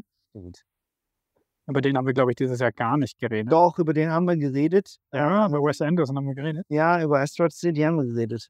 Ähm, ich, was, wie ist der dir in Erinnerung geblieben? Ich muss sagen, je mehr ich darüber nachdenke und je weniger ich ihn gesehen habe und vor mir habe, finde ich ihn immer besser. ähm, und das meine ich positiv. So, er ist mir, wenn ich darüber nachdenke, fand ich den Film gar nicht so schlecht. Ich mag Metaebenen in Filmen. Ich bin da ein großer Sucker für. Das ist jetzt ein, ein, ein Griff in die Trickkiste, der bei mir einfach immer zieht, nämlich wie so ein Hund, dem du den Ball in der Hand hast und dann ist er weg und dann denke ich, oh, Meta, cool. äh, das muss nicht mal gut sein, aber bei Asteroid City fand ich es extrem, fand ich es mal wieder gut. Er hat wieder Ebenen aufgezeigt. Du hast das Theaterstück, du hast den Film, du hast die, die Erzählung. Das sind ja drei, drei Ebenen. Ich finde ihn gut. Ich mochte alle Schauspieler wie immer. Ich mag den Stil. Ähm, der hält sich auch wieder gut. Ähm, ist sicherlich nicht sein bester, aber auch sicherlich nicht der schlechteste. Sicher auch nicht Bottle Rocket. Also von daher, das habe ich jetzt nicht gesagt. Ähm, Kannst du das vergleichen? Bottle Rocket war sein Debüt. ja, auch das Schlechteste. Von all. Bin ich ja noch immer, Bin was war dein schlechtester? anderer Meinung. Was war dein schlechtester? Bin ich aber, das muss ich jetzt noch mal überlegen. Ja, eben, ne? Wer fallen überhaupt alle ein? Ja, das ist eine Weile her, als wir den, den Anderson-Cast gehabt haben. Ähm, ich würde tatsächlich sagen, Asteroid City gehört zu, der, zu, zu den äh, zur Low, äh, Lo- Low Three äh, von Anderson. Und die Top 3, der hat nicht nur sechs Filme gemacht. Top Three sind, äh, das hatten wir schon gesagt. Royal Tenenbaum, Tenenbaum, definitiv. äh, Grand, Budapest. ja, Grand Budapest Hotel und Ja, genau. nee, äh, da bin ich mir überlegen, ist Für mich käme jetzt The Swan tatsächlich. Hä? Für mich käme jetzt The Swan. das One habe ich, habe ich vorhin schon, nein, das One habe ich noch nicht gesehen. Den habe ich von all den, also die vier Kurzfilme. Äh, Wes Anderson hat so alle überrascht dieses Jahr und auf Netflix einfach mal, also ich habe es nicht gewusst, dass es kommt, äh, vier Kurzfilme rausgeballert. Nämlich The Swan, Poison, ah, wo habe ich die anderen? Oh, ganz weit unten. Poison, The Wonderful Story of Henry Sugar und The Ratcatcher. Alles, Ratcatcher war der beste. alles Bücher von, alles Kurzgeschichten. Roll Down. Genau, Roald Dahl, scheinbar ein sehr bekannter britischer Kinderbuchautor. Sehr Ähm, schräg. Wir kennen ihn auch von eben so typischen Geschichten wie, äh, auch da sind wir, ah, da sind wir bei meiner The Top, Grinch. da sind wir bei meiner Top 3, bei meinem Drittlieblingsfilm von Wes Anderson. Ähm, Fantastic Mr. Fox. Ja, stimmt, Ähm, den hat er ist auch gemacht. Ja, doch, der ist Top 3. Genau. Entschuldigung, du hast absolut recht. Und, ähm, und er hat auch die Geschichte Matilda geschrieben und die Geschichte um. Äh, Der hat das Musical gemacht. nein, das Buch Matilda. Und äh, wie heißt es? Ich glaube auch die Katze mit dem Hut da. Wie heißt Cash in the Head, nein. Das glaub- ist äh, von Dr. Seuss. Stimmt. Ja. Ja, da, da, er, ist, er ist der britische Dr. Seuss so ein bisschen, äh, Roald Dahl. Okay. bisschen Nicht ganz so weird, ähm, aber er, er, er erlaubt sich doch einiges. Ähm, genau, richtig. Aber alles Geschichten von Roald Dahl. Äh, offensichtlich einer der Lieblingsautoren von Wes Anderson. Scheint so, ja. Ähm, hier haben wir vier Kurzfilme, ich erkläre es kurz für Leute, die es nicht gesehen haben, die auf quasi Theaterstück-Umsetzungen basieren, die er dann verfilmt hat. Das bedeutet, oder er hat daraus Theaterstücke gemacht, die er dann verfilmt hat, aber irgendwie in echte Sets gesetzt. Das heißt, du hast echte Sets, aber das, was passiert, wird sehr theaterisch. Also es wird hier ganz klar das, was Wes Anderson sonst nur andeutet oder als Metaebene versucht darzustellen, ähm, in Asteroid City nämlich wird ganz klar gesagt, jetzt sind wir im Theaterstück und jetzt sind wir hier. Äh, haben wir hier das Gefühl, dass die Charaktere nicht wissen, dass sie in einem Theaterstück sind. Ähm, weil sie sich nämlich ganz normal verhalten und nichts weird finden. In The Red Catcher zum Beispiel gibt es eine Szene, wo der gute, ähm, Gott, wie heißt er, der, wie heißt er, der den Red Catcher spielt? Äh, Ralph Fiennes. Genau, wo der Herr Feins äh, das Rattengift rausholt und aus seiner Brusttasche dann imaginäres Rattengift in der Hand. Er hat also nichts in der Hand, tut aber so, als hätte er was in der Hand und schraubt sie dann auf und die Leute gucken rein und sind ganz, uh, da könnte ich sterben, wenn ich da jetzt zu nah rangehe. Und dann schraubt es wieder zu und packt sich wieder rein. Und das ist in The Red Catcher sehr, sehr krass, der Anteil, in anderen Filmen weniger. Ähm, deswegen ist auch The Red Catcher bei mir auf der schlechtesten. Die schlechteste hat mir halt nicht mehr. Über so Meta bin ich da nicht, dass ich sage, ich muss ein Theaterstück als Film gucken mit echten Sets. Also entweder gehe ich ins Theater oder ich gucke einen Film an und wenn es dann Theater im Film ist, dann zeigt mir richtiges Theater. Zeigt mir eine Bühne mit Bühnenbild und nicht, aber wurscht. Mein Problem, nicht das Problem vom Film. Uh, On the Swan hingegen fand ich eine sehr, sehr rührende, schöne, makabere Geschichte über einen Jungen, der ähm, versucht, einen Schwan zu retten und dabei von zwei, wie das halt so damals Anfang des 20. Jahrhunderts, nehme ich an, ähm, wo das alles spielt, so war, wo Jungs sich halt gegenseitig verprügelt haben und das normal an der Tagesordnung war, weil die mit Pistolen auf sich geschossen haben. Äh, ich fand The Swan extrem gut. Vor allen Dingen, weil ich den Schauspieler nicht kannte und da immer noch nicht kenne. Ich müsste jetzt nachgucken. Das ist niemand anderes als Rupert Friend, auch in so Filmen zu sehen wie Pride and Prejudice, The Boy in the Striped Pyjama. Verdammt. Hätte man kennen können. The Death of Stalin. Ähm, genau. Okay. Ja, ich muss mir die unbedingt noch geben. Ähm, aber ich muss prinzipiell sagen, also ähm, wie es die, er hat ja noch einen, also eigentlich, wir waren es ja vier Kurzgeschichten, Asteroid City und aber eine dieser, nein, Nee, Asteroid City ist der Langfilm. genau richtig. Dann, Dann haben wir The Swan, Poison, das ist der mit Benedict Cumberbatch, Genau, richtig. wo der Mann Poison, Hast The du Red Catcher, ja, nein, Poison habe ich auch nicht gesehen. Redcatcher, Redcatcher äh, Life of Henry Sugar. Genau, Henry Sugar. Den habe ich auch gesehen. Und ich meine, A Wonderful Life. The Wonderful Life of Henry. The Wonderful Story of Henry Sugar. Ähm, Jetzt haben wir und, ich, und ich muss sagen, die haben, also zumindest die zwei ähm, haben mir schon besser gefallen als Ast- Asteroid City. Ähm, weil du hast das, du hast das erwähnt gehabt mit diesem Theatrigen. Ähm, und ich finde es schön, wenn dieses Theatrige in eine Geschichte eingebunden ist. Also das heißt, wenn er eine richtige Geschichte erzählt. Und Asteroid City war mir so unfassbar meta. Also das heißt, dass da die ganze Zeit auch noch ich meine, wir erleben einen Teil dieses Filmes auf einer Theaterbühne. Offensichtlich, es wird auf der Theaterbühne gespielt. Es wird ein Theaterstück gespielt. Es, es handelt teilweise von einem Theaterautor. Ich meine, viel offensichtlicher kannst du es nicht darstellen, als dass Wes Anderson offensichtlich seinen Berufswunsch verfehlt hat. Ähm, Nein, ich glaube nicht. Ich glaube nicht. ist- Ja, ja, ich weiß, was du meinst. Aber, ähm, aber offensichtlich, ähm, deswegen Asteroid City ist mir dahingehend nicht groß geblieben, weil er von einer Metaebene in die andere rüberfließt. Diesem Film müsste man vielleicht auch, da sind wir wieder beim Thema äh, Rewatch, Watch, das heißt mehrfach sehen, damit man vielleicht auch mehr versteht. Ähm, trotzdem, mir haben seine Kurzfilme wesentlich besser gefallen. Von denen du zwei gesehen. Ja, von denen ich mit zwei gesehen habe in meinen, aber das sagt ja schon einiges aus, weil ich habe mich da wieder mehr an eben Geschichten äh, zurückerinnert, wie eben Fantastic Mr. Fogg, wie an Grand Budapest Hotel etc., wo ich, wo es mir, es geht mir viel mehr darum, dass ich gerne die Charaktere, diese schuldigen Charaktere kennenlernen möchte und ihr und dann ihre Geschichten äh, mitverfolgen möchte. Und das Schöne ist ja, dass das bei, dass bei diesen Wes Anderson-Filmen immer ganz viele kleine Nebengeschichten passieren, während eine große Handlung passiert. Und das war bei Asteroid City halt gefühlt nicht wirklich der Fall. War es, ist auch weniger. war, Ist auch weniger. war trotzdem der Fall, aber weniger. Es war viel mehr, es war viel mehr eine krude ähm, Metageschichte über ähm, verschiedene ähm, unfassbar intelligente oder muss äh, äh, künstlerische Gestalten, die sich an einem Ort finden, wo nachher ein Alien landet. Auch die Szene ganz weird. Also Stimmt, habe ich wieder ganz der weirdesten Sachen, Beste, beste Alien-Film dieses Jahr, vermutlich. Vermutlich. Ähm, den wir gesehen haben bei Alien 3. So. Aber auf jeden Fall ähm, so viel, zumindest aus meiner Sicht von Wes Anderson. Ähm, es ist dann auch, wir sind dann auch schon langsam an einem Punkt, wo es schon noch Filme gibt, über die man reden kann, aber nicht eigentlich. Ja. Killers of the Flower Moon sollte man vielleicht nochmal kurz. Genau, es ist Weil kur- jetzt- kurz, kurz bevor man zu dem großen Film kommt, kann man natürlich auch nochmal sagen, du hast, die, hast, hast einen der zwei Filme schon erwähnt. Wir reden ähm, John Wick ähm, 4 war ein gutes Ende für eine grandiose Story, äh, für eine grandiose, Grandiose Story. grandiose Action-Serie. Oh, ein Hund wird getötet. Jetzt geht er auf Killing Spree. Für eine grandiose Action-Serie, die aber ich nicht gesehen. tatsächlich dann seine Längen hat. Ich fand drei hatte schon seine Längen. Ja. Obwohl ich drei von den Actionsequenzen am besten fand, fand ich, dass es einfach zu lang war. Und deswegen habe ich gesagt, vier gucke ich, wenn er auf Netflix.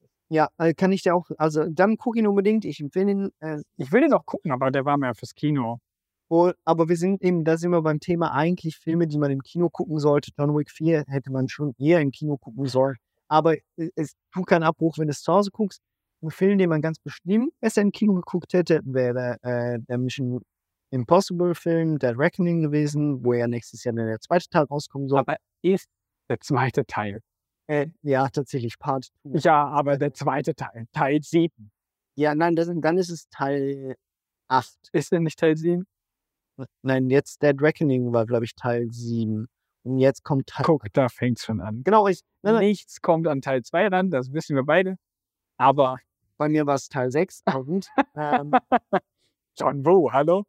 Ähm, aber ähm, wir, Über wir den müssen hier. natürlich schon auch noch, ja, weiß, gut für MCU-Fans. gut, okay. Guardians 3. Bleiben bei den Können wir noch Franchises. Okay. Können wir noch kurz Guardians, bevor wir jetzt abliften in die guten und schlechten Filme.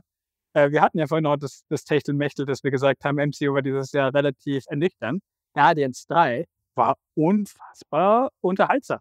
I'm gonna tell you something. I'm Star Lord. I formed the Guardians. Met a girl, fell in love. That girl died, but then she came back. Came back a total dick. Oh, please. He left out some important information, but that is the gist of it. Ja, aber Und war auch ein guter Abschluss für eine Trilogie, wenn du die einzeln betrachtest. Also wenn du die, die Guardians-Filme als Trilogie betrachtest, der dritte Teil erstens meiner Meinung nach der beste von den dreien.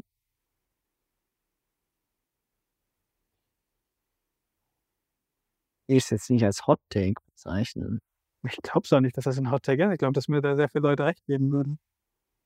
Ich kenne auch viele Leute, die würden je den Kopf abreißen für die Aussage. Also, Wer? Kleine Zwölfjährige. Kommt. Mach ich alle platt. also, ja. Ja, also ich gebe dir recht, der Film ist ganz bestimmt besser als der zweite Teil. Ist der besser als der erste Teil? Naja. Also er hat mich mehr Also, emotional gepackt als der. Das definitiv.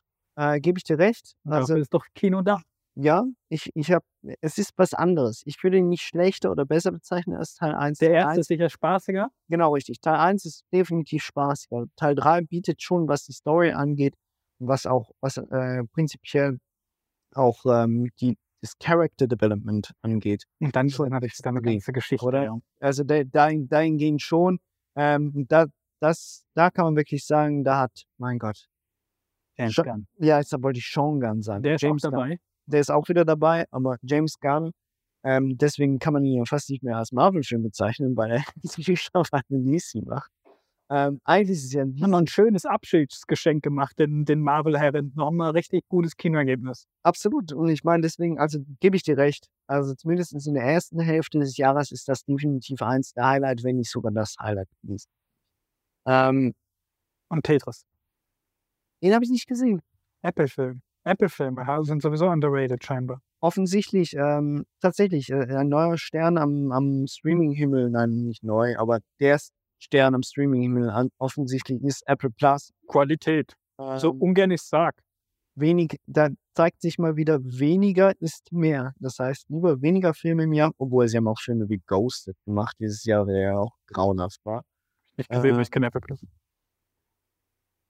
Unwichtig. Äh, jetzt waren wir bei Guardians gestellt. Das war's eigentlich. Ich wollte nur sagen, dass Guardians auch da war und dass er cool war, weil wir hatten das MCU abgehatet und dabei war eigentlich Mischmasch. Wir haben Loki, Guardians 3 und Quantumania und The Marvels. Für mich eigentlich ein eher, Und jetzt kommt noch What If, die Staffel 2. oh, jetzt kommt noch die What If Staffel 2, die können sie auch nochmal ins positive Licht rücken. Von daher würde ich sagen, äh, in einer politischen Umfrage würde ich sagen, bin eher der Meinung, bin eher dafür. Nicht eher dagegen oder ganz dagegen oder gar, bin eher dafür. Ich bin so in dieser Vierer, Ja, dafür. eher, eher war eher okay, war eher gut. War eher gut. Ja, ja, gut. Also, War eher gut als eher schlecht. Auch so- wenn die schlechten Sachen natürlich. vielleicht ist es tatsächlich mit Bob Iger ähm, tatsächlich jetzt auch wieder der richtige Turn. Sollten komplett jemand was ganz anderes machen. Ja, wahrscheinlich. Aber vielleicht, vielleicht kriegen sie es wenigstens jetzt hin, dass dann 2025 äh, sie anständige Produktionen und vielleicht zwei oder drei Ich biete mich sonst an als äh, Dr. Doom.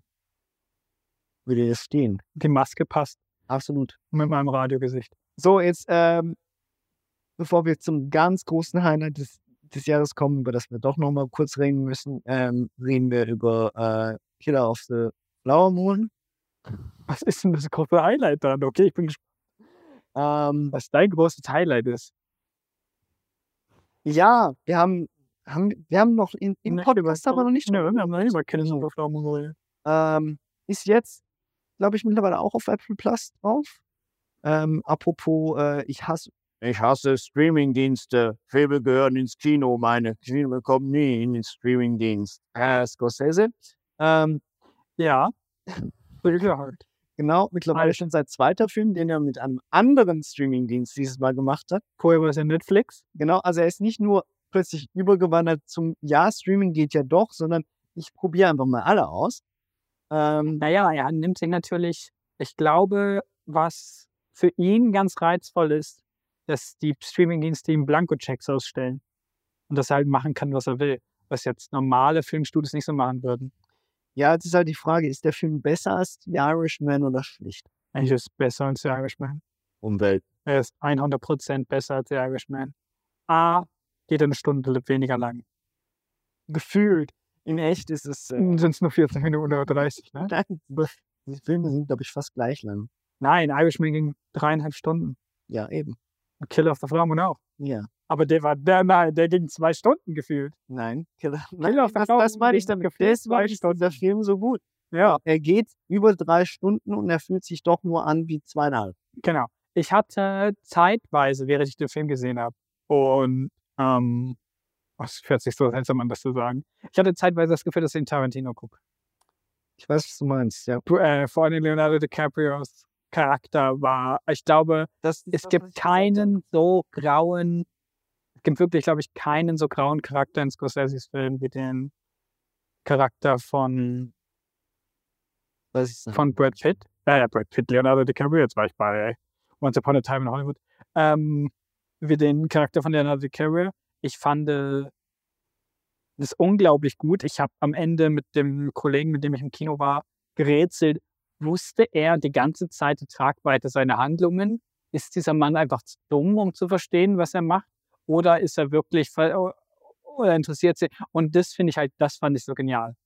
Das, und ich sage genial oft, ich weiß, aber das fand ich extrem gut geschrieben in dem Charakter, dass du als Zuschauer dich fragst, weiß er wirklich nicht selber, was er da tut und wie er gerade ausgenutzt wird? Ist er wirklich einfach so hängen geblieben und zurückgeblieben? Also in seiner Intelligenz? Ähm, oder, oder meint er das ernst und das ist alles Kalkül?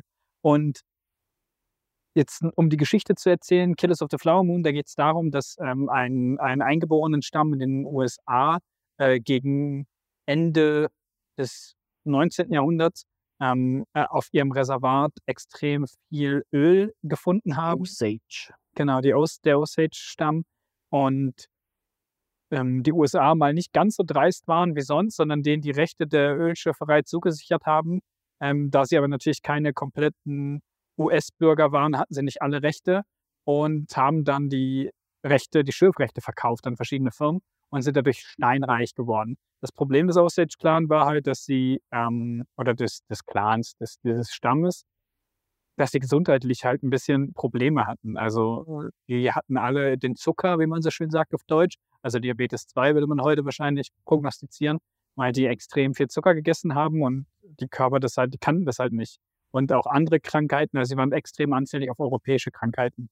Und deswegen haben sich die damaligen Einwanderer und ganz vor allem eine komplette Gang, ich habe es mal nachgelesen, es basiert ja auch im Buch, eine Gang hat es dann so weit getrieben, dass sie sich an all die Frauen rangemacht haben, die geheiratet haben und die dann entweder natürlichen Todes tatsächlich oder halt sehr auf mysteriösen Umständen, also Mord ähm, oder ja, es ist eigentlich Mord häufig ähm, und dadurch dann die Schürfrechte abgeluchst haben. Und darum geht der Film eigentlich. Und Leonardo DiCaprio ist einer von diesen Con-Artists, nenne ich sie jetzt einfach mal, die ähm, damit reingezogen werden. Und dieser Charakter ist halt, wie ich es schon gerade gesagt habe, stellenweise halt wirklich nicht der schlauste Mann.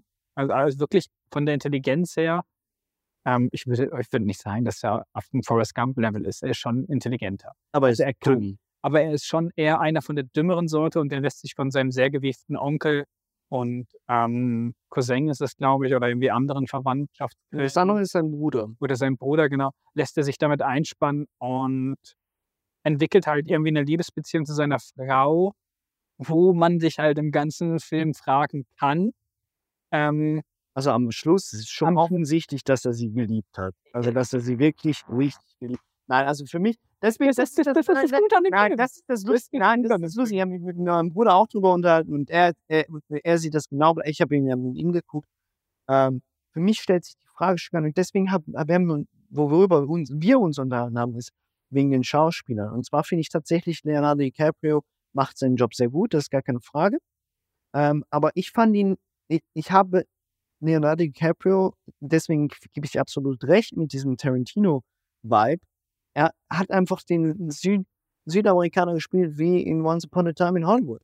Äh, einfach, aha, also, ja. einfach, ja, ja, einfach nur noch ein bisschen dummer und naiver, als er sowieso schon ist. Und er macht Naiv das, ist eigentlich das Bessere genau. als dumm. Und er macht das sehr gut, aber für mich hat sich die Frage nie gestellt. Ich habe ihn von Anfang an, ich habe von Anfang an ihn so interpretiert und so gesehen, dass dieser Typ so blind ist für diese, diesen Vorzug, dass er gerne reich sein möchte. Und I love me some money. Genau richtig. dass er alles andere völlig, völlig vergisst, völlig ausblendet, ihm das in dem Sinne gar nicht in den Sinn kommt und deswegen auch in dem Moment, wenn man ganz, ganz, ganz philosophisch sein möchte, eigentlich gar nicht verwerflich ist, was da in dem Moment passiert, weil er macht es ja eigentlich aus, dem, aus ganz anderen Beweggründen. Er bringt niemanden um aus dem Grunde, weil er bösartig ist, sondern einfach nur, weil er zu dumm ist, die Tragweite seines Handelns äh, wahrzunehmen. Und das Gleiche ist mit seiner Frau. Also das heißt, er ich glaube tatsächlich, dass er Gefühle für sie entwickelt hat und dann auch sie später noch richtig geliebt hat. Ja, aber was ich mich halt frage ist, weiß Spoiler für den Film, falls ihr noch nicht gesehen habt, guckt ihn euch bitte an und dann skippt ihr die nächsten zwei Minuten. Wusste er, wusste er, dass er seine Frau vergiftet oder nicht? Ja, das, und das da, hast du recht, da hast du recht. Und, das, und, das, und ich glaube, er wusste das. Da sind wir immer noch beim Spoiler. Achtung, da sind wir immer noch bei den zwei Minuten. Das wird tatsächlich nicht aufgelöst und da gebe ich dir recht. Das ist das Schön, der, der schönste ähm, Aufhänger am Schluss eigentlich, dass du dich eigentlich, dass, er, dass du dich fragst, okay, gut, wusste er es oder wusste er es nicht? Genau. Bei der Frage, ob er sie liebt? Ja, er liebt sie. Bin ich dabei. Aber für mich ist immer die Frage, wusste er, dass er ist ihm, deswegen finde ich Naivität vielleicht ein bisschen das bessere Wort als Dummheit. Ja. Oder vielleicht auch einfach Scheuklappen und er möchte gar nicht wahrhaben, was er da tut, ähm, weil er auch diesen Druck von seiner Verwandtschaft hat. Und das ist, und ich glaube, dass man überhaupt so ähm, über einen Film noch reden kann, in, in, also mit uns, mit dem, was wir alles gucken und so weiter und so fort, ähm, zeugt davon, dass dieser Film wirklich, wirklich sehr, sehr gut war.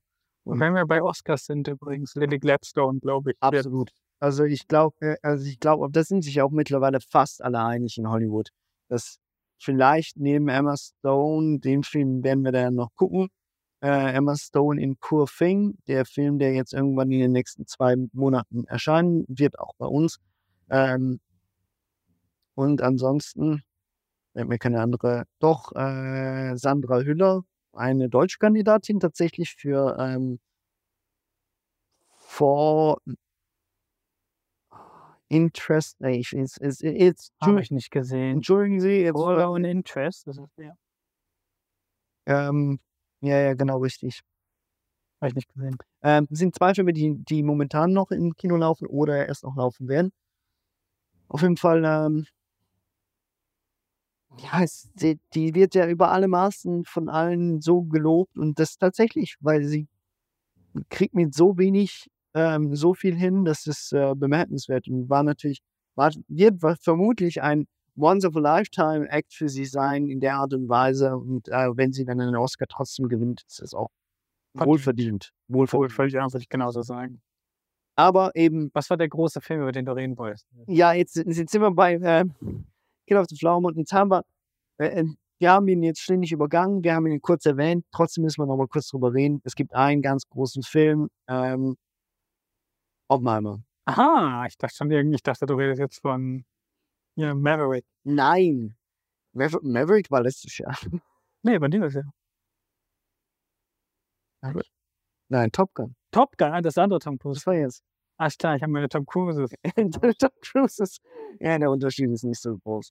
Ähm, nein, Oppenheimer. Ich, ähm, muss, muss, müssen wir vielleicht trotzdem mal drüber reden, weil Oppenheimer die größte Chance von Christopher Nolan sein wird, vermutlich, vermutlich jemals, dass er tatsächlich dem Oscar nahe kommt. Sowohl was Regie angeht, als auch bester Film. Meinst du? Ich weiß es nicht. Dann sag doch sowas nicht, wenn du es nicht weißt. Ich will es jetzt auch nicht Glaub, jinxen. kannst du Ich will es jetzt als, als Nolan-Fan auch nicht jinxen, dass ich nachher schuld bin, dass er für beides nicht schuld, genau. wird. Ähm, ja, Oppenheimer. Äh, Der, der Film, zwei, zweieinhalb Stunden Männer in Großaufnahme angucken. das ist tatsächlich zweieinhalb Stunden Männer in Großaufnahme. Das hast du extrem getroffen, ja. Ähm, ich muss mich outen und sagen, dass mir der Film tatsächlich gefallen hat, obwohl es ein Christopher Nolan-Film ist und nicht über Zeitreise geht. Ähm, Und, und keine Superhelden drin hat. Genau, also von daher, äh, Hut ab, Christopher, du hast mich abgeholt. Natürlich noch lange nicht so gut wie dein Bruder, aber trotzdem. Ähm, nee, Spaß beiseite. Oppenheimer, großartig. Darf jetzt auch in Japan gezeigt werden. Gab ja ganz lange Kontroversen drüber. Tatsächlich. Da wurde jetzt gedacht, stimmt. letzte oder vorletzte Woche ähm, entschieden, dass der in Japan auch noch äh, draufkommt. Ähm, ist auch mein einziger Kritikpunkt an dem ganzen Film. Aber der Film heißt halt Oppenheimer und nicht die Erfindung der Atombombe und ihre Auswirkung. Also von daher kann man das, ja, Let's bomb Hiroshima. ist, so heißt der Film halt nicht. Der Film heißt halt Oppenheimer. Es geht um die Person des Herrn äh, Oppenheimers. Ähm, und ich weiß nicht, wie man ihn ausspricht, ob es Killian oder Cillian Murphy ist. Ich glaube, es ist tatsächlich, Wurscht, der Herr Murphy. ich sag's nicht, Murphy ist Murphy. Ich glaube, es ist schon ist- Oder es ist ist, glaub ich, glaube, es ist Chilean, Chilean Murphy. Chilean Murphy. Oh Mann, ey. Das ist der chilenische Murphy. Der Ch- Chile Murphy. Der Chile Murphy. Ähm, der macht's unfassbar gut. Ich sehe den ja selten. Irgendwo habe ich das Gefühl, ich habe das Gefühl, bei anderen Leuten ist er viel präsenter. Ich weiß, dass er dieser britischen Sendung mitgemacht hat über britische Gangs, die britische Sachen tun in britischen Kinos. Ähm, Peaky Blinders. ja, Peaky, Was schön, Peaky fucking Blinders. Ja, es gibt eine Szene im Kino, ich habe die Vor erste allem- Staffel gesehen. Vor allem ist es, ist es glaube ich, noch nicht mal britisch, es ist, glaube ich, ja irisch, oder? Spielt nicht Peaky Blinders in Irland? Wie I viele don't- I irische don't. Zuhörer haben wir? Ganz irische Zuhörer, die sich jetzt aufregen. es tut mir riesig leid für diese zwei Leute, die jetzt hier zuhören und Peaky Blinders Fan sind. Ja. Aber ich habe keine Ahnung, was Peaky, äh, wo- worum Peaky fucking Blinders. Da geht es um Gangs, die sich gegenseitig aufs Maul geben. ich schon, aber ich weiß nicht, ob es irisch, Schottisch ist es nicht. Irgendwo, Also entweder muss es britisch, irgendwo auf den Inseln. entweder ist es Englisch oder von beiden. Irgendwo auf den Inseln, die nördlich Deutschland und Und wo ein paar. Gentlemen die sich gegenseitig. Genau. Und die auch Handjobs im Kino kriegen. Zum Okay. Beispiel. Ähm, und da habe ich ihn mal gesehen und sonst nirgendwo bisher. Und ich muss sagen, der ist mir tatsächlich unterm Radar geflogen. Wahrscheinlich sagt er jetzt, oh, in dem und dem Film ist er dabei. Ich weiß es nicht. Also er war ja, er ist ja einer der absoluten Lieblinge von Christopher Nolan. Ich meine, der spielt ja bei über 80 Prozent seiner Filme mit. Ja? Ja. ja bei Inception hat er den Sohn gespielt. Welchen? Reichen? Den Sohn von dem Reichen, der für acht Minuten Screentime. Nein, ja, trotzdem, dem, dessen, dessen äh, Gedanken, dessen Traum. Ja, ja, klar. Ja, ich weiß. Das, der hat Minuten in, in, äh, in dem Batman-Film hatte Scarecrow. Stimmt, der hat Scarecrow gespielt in Batman Begins und im, im Dark Knight Rises. Haut- Genau, oder? Stimmt, aber bei beiden eine Maske auch. Ja, weil es ja auch ab. Ja. Ähm, er hat bei Tenet hat er nicht mitgespielt, Genau. bei Prestige hat er nicht Ja. mitgespielt. Ähm, bei Interstellar Hat er nicht mitgespielt. Bin ich mir jetzt nicht so sicher. Ich glaube nicht, nein. Es spielt ja in Amerika, da müssen ja alles Amerikaner sein, weil ja nur die Amerikaner. Welt- Oppenheimer natürlich auch. Ein Ja. Ja, gut, das stimmt. Da, kann, da, da hast du recht. Aber ähm, Chile Murphy. Chile Murphy ist halt ein Südamerikaner. Chile Murphy. Südamerikaner. Nein, ist sogar Akzent. Absolut. Also ich glaube, ich glaube, darüber lässt sich auch nicht diskutieren. Also ähm, ob Christopher Nolan endlich die Gunst der Academy kriegt und die Nominierungen äh, wenigstens einheimsen darf, das wird er vermutlich. Hat er nicht für The Dark Das- Knight auch schon eine Nominierung bekommen? Ja, aber nicht für Haupt- Screenplay. die Hauptkategorie. Screenplay ist viel wichtiger. Ähm, aber wohl eigentlich, also für, für bester Film und für, für beste Regie, ja, bester Film, das sind zehn fucking acht oder zehn fucking Filme, die da nominiert sind. Mir fallen keine acht Filme ein dieses Jahr, ohne dass ich Oppenheimer erwähnen muss, die das, dazu befähigt werden, hier nominiert. Laut mir, laut meiner ist er für Killer, Dungeons and Dragons, Super Mario, The Creator, Killers of the Flower Moon, Spider-Man, Barbie und Oppenheimer. Du hast vollkommen recht. Eben, siehst du? Also ich meine, des, deswegen. Aber ich habe auch nicht viel gesehen. Ich habe auch keine Ja, gesehen bis jetzt. Und der soll auch extrem gut sein. I know, aber trotzdem, äh, aber trotzdem, äh, Chile Murphy, ähm, Chile Murphy ist es jetzt. Punkt. Ähm, hat sehr gut gemacht. Ich äh, habe Florence Pugh nicht erkannt. Das so hat man mir nachher dann gesagt. Ich glaube, wir haben den zusammen im Kino gesehen, oder? Nein, wir haben den nicht zusammen. Ich weiß nicht mit wem. Ich ich habe Du hast deinen Crush nicht erkannt. Ich habe Flo mein Quatsch, ist jetzt ein bisschen übertrieben, aber ich habe Ja, ich will so die, ich habe nicht Respect am Ende, hat, hat mir irgendjemand gesagt, ja, Florence Pugh war mit da drin, ne? hat, hat dir sehr gefallen. Ich dachte so, das von Florence Pugh nicht erkannt. Warum können, all, wandelbare Schauspieler. warum können all deine äh, Kollegen und Freunde besser erkennen, wer, wer dein Crush ist, als du selbst? Hattest du deine Brille nicht an? Ich habe äh, mit 3D-Brille geguckt tatsächlich. Statt der echten Brille, ja. Deswegen, also ich habe eigentlich die ganze Zeit nur schwarz und schwarz-weiß gesehen, bis dann irgendwann die Explosion kam. Dann habe ich Farben gesehen. Das war für mich geht's eineinhalb Stunden, wirst die oder zwei. zwei. Ja. Ähm, Dann habe ich es gemerkt. Nein, also trotzdem, was man sagen muss, und das habe ich erst beim zweiten, also ich muss sagen, der erst, beim ersten Mal gucken habe ich den Film teilweise ein bisschen als langsam ich, ähm, wahrgenommen. zweimal. Genau, und ich, ich muss sagen, ja, krass, wie man so eine Materie mit in erster Linie Dialogen und ein paar intensiven Bildern gestalten kann und man bleibt trotzdem gepackt über zweieinhalb Stunden. Also das ist schon Wahnsinn. Mu äh, es muss einem nicht gefallen, dass äh, eben was die Thematik angeht, es muss einem auch nicht gefallen, alles was passiert. Und ja, es wird viel geredet, es sind viele Männer im Bild. Kann man kritisieren, Ist halt aber so gewesen. ist halt auch so gewesen. War halt eine andere Zeit, wo das halt so war. Und was man ja auch sagen muss, ist, äh, kann man jetzt gut finden oder schlecht finden, viele Whiteboards, viele Tafeln. Vie viele Rooms, in denen gesprochen wird. Genau, viele. Gesprächsrunden, Dafür, mit denen diskutiert wird. Es passiert extrem wenig, außer dass geredet wird. Und das mag ich ja. Ich habe ja schon mal gesagt, dass ich ein extremer, also Meta ist das eine und der andere Zaubertrick, mit dem du mich kriegst, sind Gerichtsfilme. Und das ist für mich halt wie ein Gerichtsfilm. Du hast halt tausend Leute, die ständig immer so reden und dann kommt, hier kommt der Twist und hier kommt der Twist und hier kommt der Twist und dann, oh, und eigentlich war das so. Und da bin ich immer mit dabei. Äh, das ist sehr, drum meine Box, CSI, alles. 40 Stunden, nein, habe ich nicht. Das, Das ist auch nicht. das kann er halt, Christopher Nolan.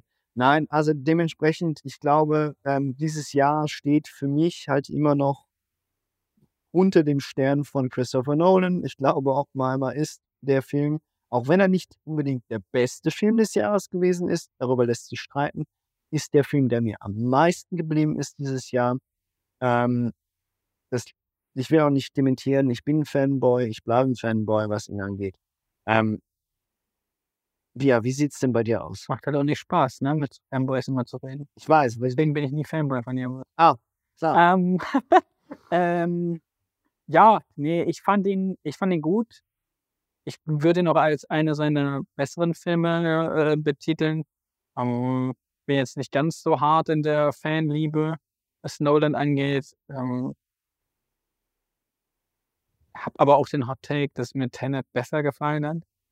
Ähm, ich weiß, äh, liegt aber vor allem, also, pui, liegt halt an der, ist halt Zeitreise Und Spionage. und Spionage. Also, äh, die, der, das zusammen das ist nicht schlecht. Ist auch ein guter Film. Ja, also ich weiß nicht, ob das ein guter, wirklich ein guter Film ist, ist aber ein Film, der mir extrem gut gefallen hat. Das kann ich auf jeden Fall sagen. Und Oppenheimer hat mir eigentlich auch extrem gut gefallen. Ähm, ist halt ein anderer Film, ist halt ein Biografiefilm, ist halt irgendwas, was Nolan eigentlich so noch nicht gemacht hat, mal was Reales zu machen, also irgendwas, das wirklich anhand was Echtes, ohne äh, supernatürliche Elemente und von daher finde ich es gut. Bitte mehr. Bitte einfach mehr davon. Ich nehme natürlich auch andere Filme wieder. Äh, Ich möchte einfach mehr Nolan-Filme grundsätzlich, weil du hast, da hast du, gebe ich dir Unrecht, äh, ungern recht, aber er macht halt einfach keinen Murks. Also du kannst den Film angucken und nachher ist er entweder eine 3 von 5 oder eine 5 von 5. So irgendwas dazwischen, aber so ein zweieinhalber haut er halt nicht raus. Der überlegt sich schon, was er macht. Ja. Und wo wir gerade schon bei zweieinhalbern sind, was, was war denn der eigentlich schlechteste Film dieses Jahr, den du gesehen hast, den du auch als schlecht, oder wo du sagst, boah, das war so richtige Grütze. Ich habe natürlich schlechte Filme dieses Jahr. Von Aber- diesem Jahr aber auch. Ja, auf dieses Jahr. Und ähm, das sind teilweise aber halt auch einfach irgendwelche Netflix-Eigenproduktionen, Schmucks, den ich irgendwo nebenbei mal laufe. Äh, den, da ist jetzt auch nichts Nennenswertes dabei und ich habe auch mit der Absicht das eingeworfen, dass ich wusste, dass das nichts Gutes ist. Es gibt aber Filme, bei denen die Hoffnung natürlich war, dass es gute Filme sind, die aber sehr enttäuschend waren. Ich glaube, darüber möchte ich reden. Und äh, da gibt es nicht so viele Filme dieses Jahr. Vieles ist Durchschnitt, aber es gibt einen Film, bei dem ich nicht erwartet habe, dass er so schmurks ist. Und das ist The Flash. Tell me something. You can go anywhere. Another timeline. Another universe. So why do you want to stay and fight to save this one? Because this is the world where my mom lives. I'm not gonna lose her again.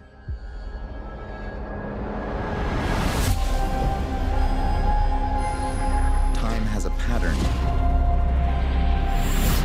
that it can't help reliving. Different people, different worlds, drawn to each other like magnets.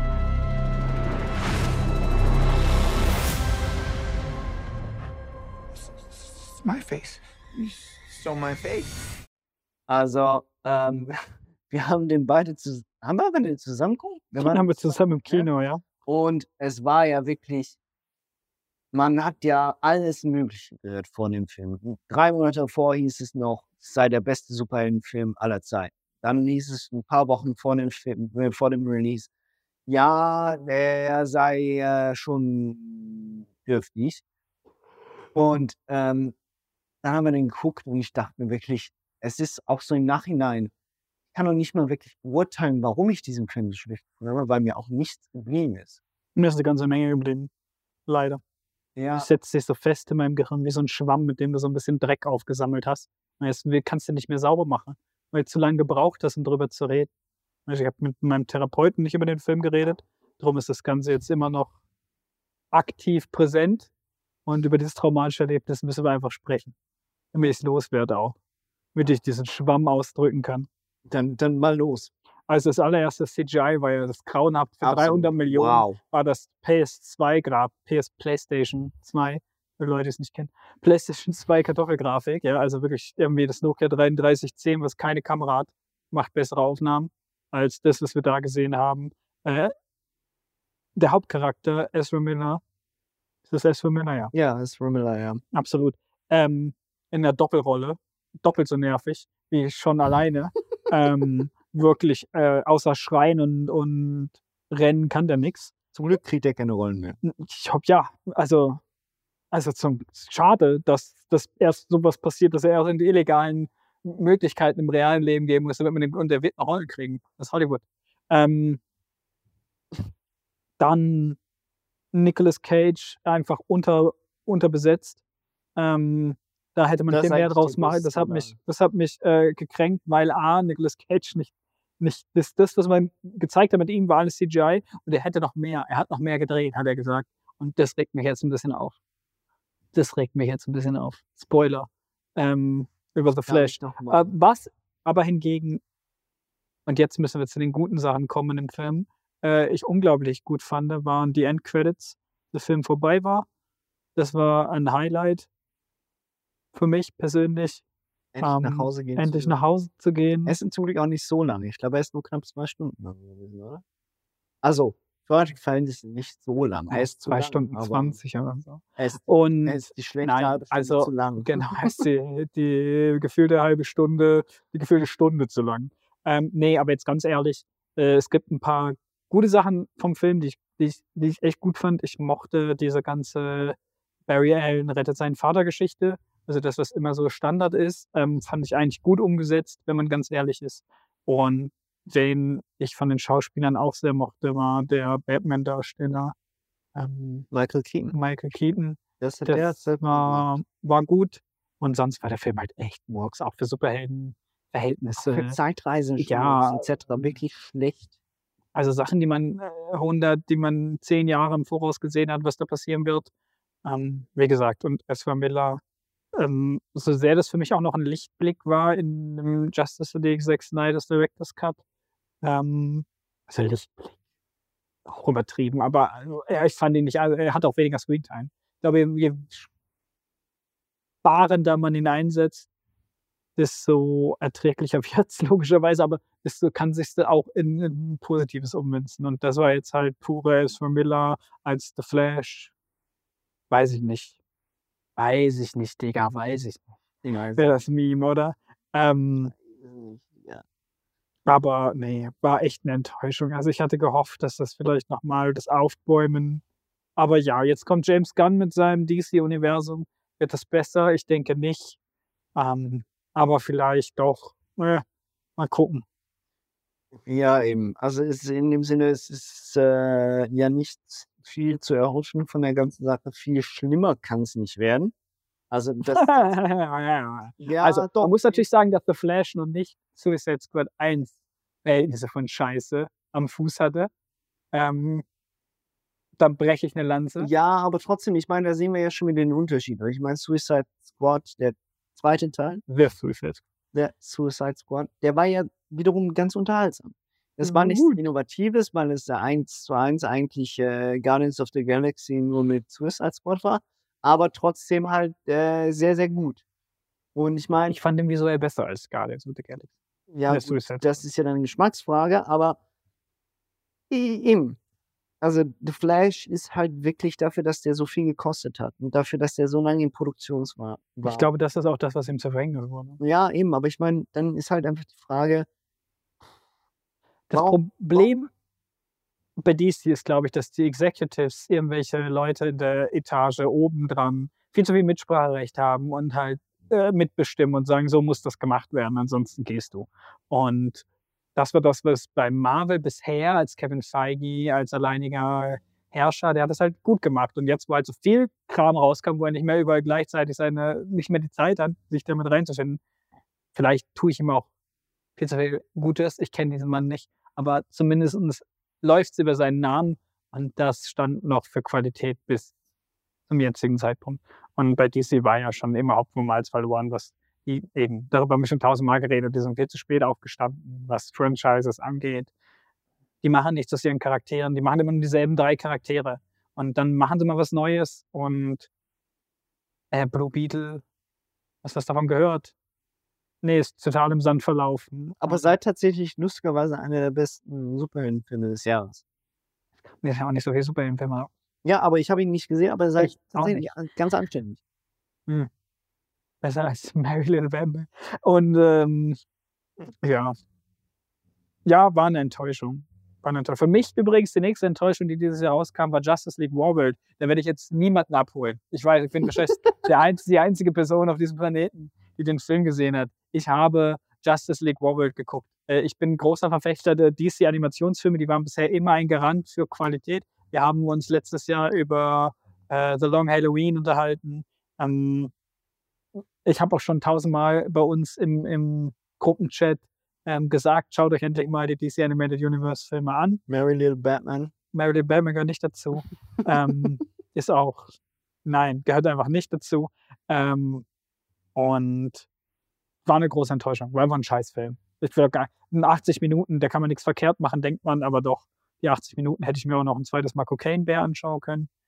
Ähm, ah nee, der geht ja länger. Das war mein nächster Film, der scheiße war, Cocaine Bear. Also das ist doch, doch wenigstens ein paar. Ich habe ich hab viel Scheiße geguckt dieses Jahr. Das ist echt auch ein bisschen mein Problem. Ich habe Fast X geguckt, was ähm, auch relativ scheiße war. ähm, ich fand den, also jetzt im Nachhinein, im Retrospekt, kann man machen Bier auf oder drei Coronas, ähm, guck ihn mit deiner Familie, weil sonst ist es nicht richtig. Ähm, und ähm, ist es sicher ein ganz guter Weihnachtsfilm, weil er nicht zu Weihnachten spielt. Und deswegen kann man sich nochmal zu Weihnachten angucken. Man muss ja nicht immer eine Weihnachtsfilme zu Weihnachten gucken. Man kann ja auch mal andere Filme gucken. Aber äh, Fast X, einfach Schrott. Es hat angefangen mit der Sache in Rom, wo ein Auto gegen, also ich weiß, über Physik müssen wir nicht mehr reden, aber ich finde es immer noch das, noch das Dämlichste. Ein, äh, du hast den Film gesehen oder nicht? Nein. Stell dir vor, das ist eine riesengroße Metallkugel, die ist im Durchmesser, weiß ich nicht, 25 Meter. Ja, die rollt durch ganz Rom, also per Zufall. Also es ist eine Bombe ist da drin, oder? Und die wird nicht ferngesteuert, diese Kugel. Aber die rollt die ganze Zeit hinter Vin Diesel und seinem Camaro hinterher, oder? Und sie fahren also durch Rom und machen alles in Rom kaputt, oder? Und äh, am Ende landen sie natürlich wo in Rom? Im Vatikan? Nein, daneben. Kolosseum. Ach. Vor dem Kolosseum natürlich, oder? Und wenn diese denkt sich, ich als guter amerikanischer Bürger möchte diese Europa, UNESCO, Weltkulturerbe schützen und werde mein Auto jetzt, ähm, also werde mit meinem Auto einen, einen Superman-Sprung machen. Und was er macht, ist, er fährt über die Rampe, es gibt scheinbar so eine kleine Brücke, ich weiß nicht, ob das akkurat ist oder nicht, aber in dem Film gibt es eine Brücke vor dem Kolosseum und da rollt diese Kugel lang und ähm, die Kugel ist ja viel zu schwer und er hat viel zu viel Speed, als dass er sie mit dem Auto irgendwie wegdrängen könnte. Also was macht man natürlich? Man springt an einer Rampe über die Brücke zu einem Kran, einem, einem großen Kran, der gerade irgendwas am Aufbauen ist, oder? Wurscht. Der baut was auf. Und er springt gegen diesen Arm und, und der ganze Kran dreht sich einmal um sich selbst und kann dann mit dieser Geschwindigkeit, oder? Natürlich den Ball dann wegschleudern. Und das Auto ist ganz, oder? Und das Auto landet dann, ist das hat dann unten noch, dann geht es natürlich weiter, oder? Das ist ja der Fluss. Du kennst ja in, in, in Italien diese schönen Dinge. Landet er dann unten, ja, und fährt hinter ihm zwei, ich weiß nicht, ob es Cops-Autos sind oder ich habe es gar nicht mehr im Kopf, ob es die Cops sind oder Bösewichte, die hinterhergesprungen sind mit den Autos, die landen auch und dann unten, die Kugel landet ja auch denen hinterher und die explodiert jetzt, oder? Weil es hat einen Zeitcounter drin. Das wäre natürlich genau dann explodiert, wenn es zum Kolosseum geht. Und dann explodiert das Ding und da gibt es so eine Druckwelle, ja, aber er kann dieser Druckwelle davonfahren. Das ist das Geilste. Die anderen zwei Autos werden erwischt und werden in die Luft geschlagen und er schaltet in Gang 13 Er fährt mit 300 Und fährt Meter mit- pro Sekunde fährt er. Absolut, ja, mit 330 Metern pro Sekunde durchbricht er Ja, die Schallmauer. Und es das ist der Anfang vom Film. So. Und ab dann habe ich gedacht, okay, eigentlich macht den, Bier. ab, ab dann habe ich den Kopf eingeschaltet. Ich so, okay, jetzt reicht's.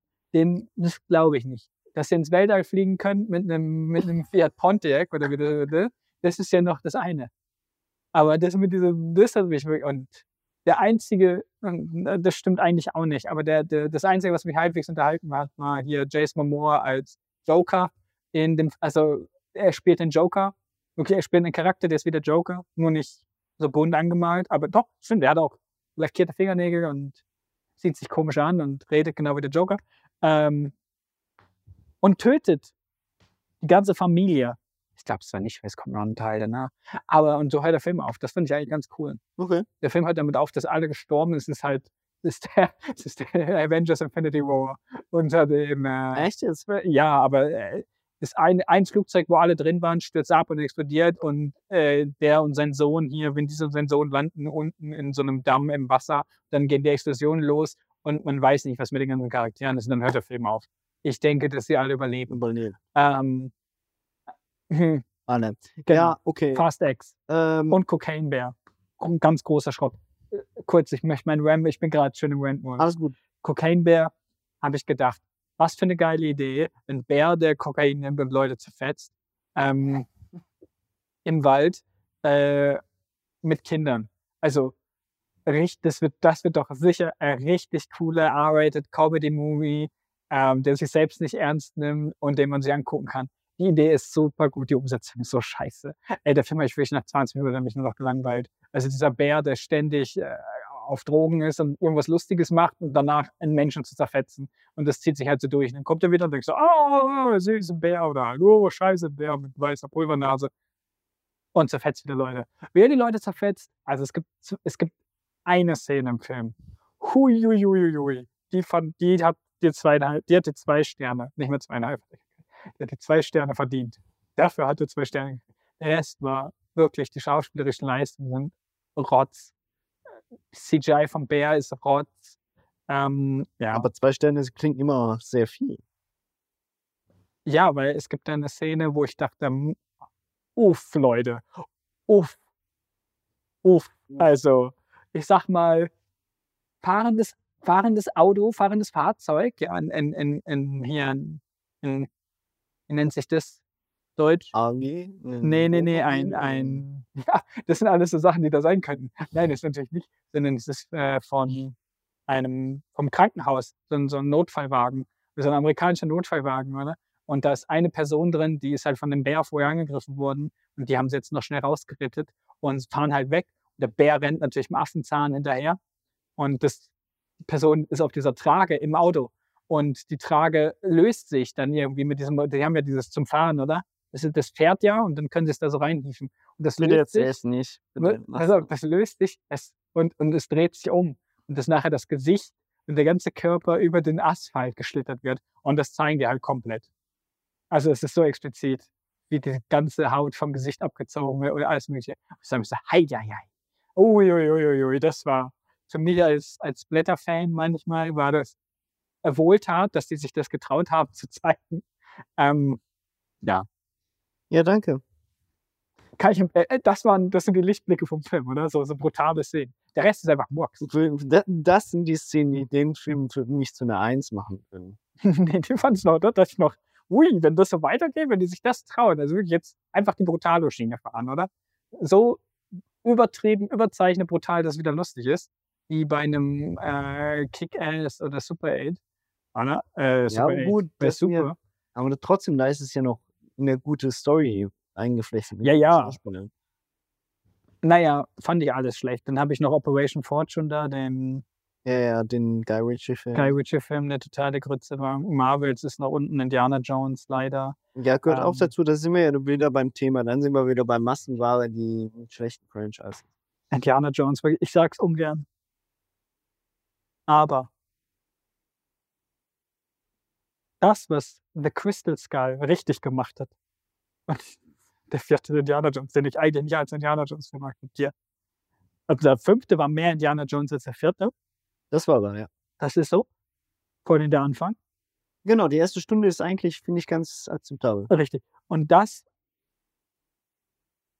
was aber Indiana Jones 4, nämlich Indiana Jones und der Kristallschädel, richtig gemacht hat, nämlich, wir haben Indiana Jones ein würdiges Ende gegeben, wir haben Familie gegeben, das, was er eigentlich nie wollte, das ist Charakterentwicklung, er fühlt sich damit zufrieden, er hat einen Sohn, mit dem er jetzt noch irgendwas machen kann. ähm, wenn man wollte, oder? Also sie haben diesem Charakter ein wirklich okayes, obwohl dieser ganze vor, diese 80 Minuten davor oder was 110 Minuten sein davor nicht in Ordnung sind, das haben sie geschafft. Wirkt, der Indianer, das Indie den wohlverdienten Ruhestand bekommt. Und das, das fand ich gut. Das ist wirklich gut an dem Film. Und in Teil 5 geschieden, sein Sohn ist gestorben, alles wieder, er hat null Stakes in dieser ganzen Geschichte, dass er irgendwas, mit, warum macht er da mit? Ja, das stimmt schon. Und das fand ich dann wieder, äh, das haben sie dann, dann noch die Zeitreisegeschichte. ja. Ich meine, klar, Indiana Jones war schon immer übernatürlich so ein bisschen, oder? Aber Und, aber es, Alien waren ja auch schon scheiße. die Aliens im 4 waren auch schon Ähm, schlecht. Ja, eben deswegen. Die erste Hälfte des Films war gut. Also fand ich tatsächlich. Ich habe mich wohl gefühlt. Aber du hast recht, tatsächlich. Das war, ist mir gar nicht so bewusst gewesen, jetzt wo du es sagst, tatsächlich.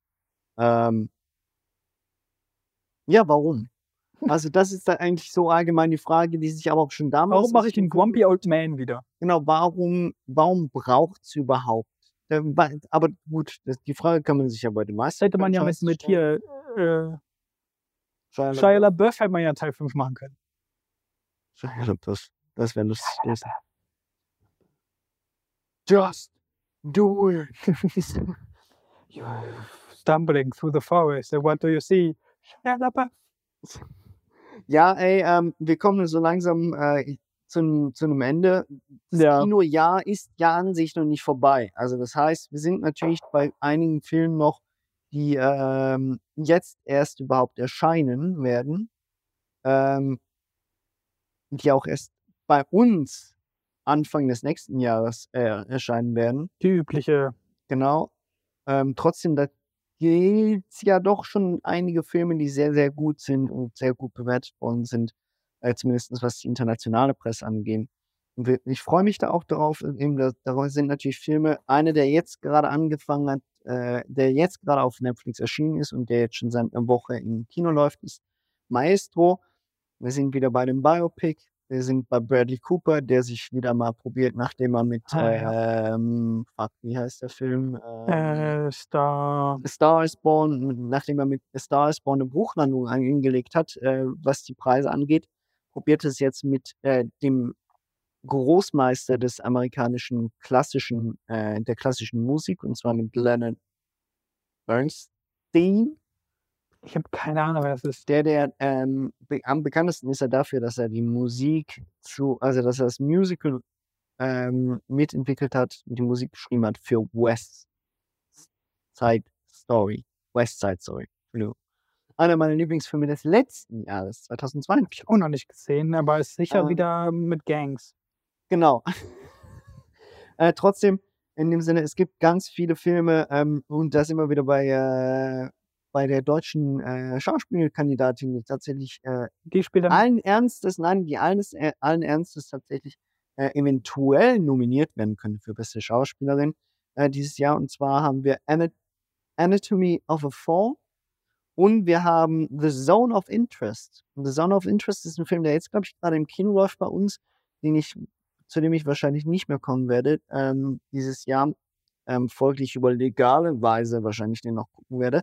Ähm, spielt in den, spielt zu Zeiten des Zweiten Weltkriegs Das ist ein deutscher Film. ja, äh, nee, internationale Deutsche Co-Produktion. Produktion, Ja, Oh nein, eine deutsche Co-Produktion, die im Zweiten Weltkrieg spielt. Zweite Weltkrieg ähm, auf einem Anwesen in der Nähe von Auschwitz, wie das Leben der einer deutschen Familie ähm, heute da ähm, funktionierte und ablief, heute in Anführungszeichen, während ein paar Kilometer entfernt massenweise Juden vergast wurden. Ähm, Ja, ist sicher wieder ein wertvolles Thema, aber ohne das, das jetzt in irgendeiner. Ist es ja wieder typisch ein deutsches Kino oder Co-Produktion? Nein, ich glaube, dass wir nur drei gut Themen gemacht. haben im deutschen Kino: DDR, Zweiter Weltkrieg und. Äh, ich, gl- ich, glaub, ich, glaube, ich glaube, das ist tatsächlich da ein bisschen was anderes. Auch, ja, aber es ist wieder aufgebaut. immer dieselbe Thematik. Trotzdem, ich bin gespannt. Ähm, es gibt äh, auch noch andere, eben, ich habe Emma Stone noch gesagt, Poor Things. Ich habe keine Ahnung, was das für ein Film wird. Ähm, Emma Stone und äh, Mark Ruffalo spielen da. Ah, ich habe. Mark Ruffalo's Instagram gesehen. Das hat Genau. er die ganze Zeit promotet. Jetzt weiß ich, was es ist. Und äh, ein Film, und damit äh, würde ich zumindest auf meiner Seite dieses Jahr schließen, weil den habe ich jetzt gerade geguckt. Es ist wieder Weihnachten. Du weißt ganz genau, ähm, während du deinen Grinch-Anzug anziehst in dieser Zeit, ziehe ich meinen äh, Kein Grinch. Santa, Also ich, Sa- ich, Santa ich Claus, ignoriere Weihnachten Santa Claus-Anzug an. gekonnt. und ähm, bringe ich schon vier Wochen in Stimmung. Ich höre seit vier Wochen eigentlich in Dauerschlaufe äh, alle Last Weihnachtssongs Christmas. durch. Genau, Last. Christmas. Ähm, nein, ein Film, der tatsächlich, den man als Weihnachtsfilm bezeichnen kann, das in in deinem Fall nicht machen würde. Silent Night. er lohnt sich nämlich sehr, sehr, sehr.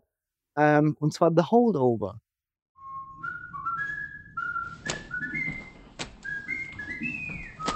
Sir, I don't understand. That's glaringly apparent. I can't fail this class. Oh, don't sell yourself short, Mr. Coates. I truly believe that you can.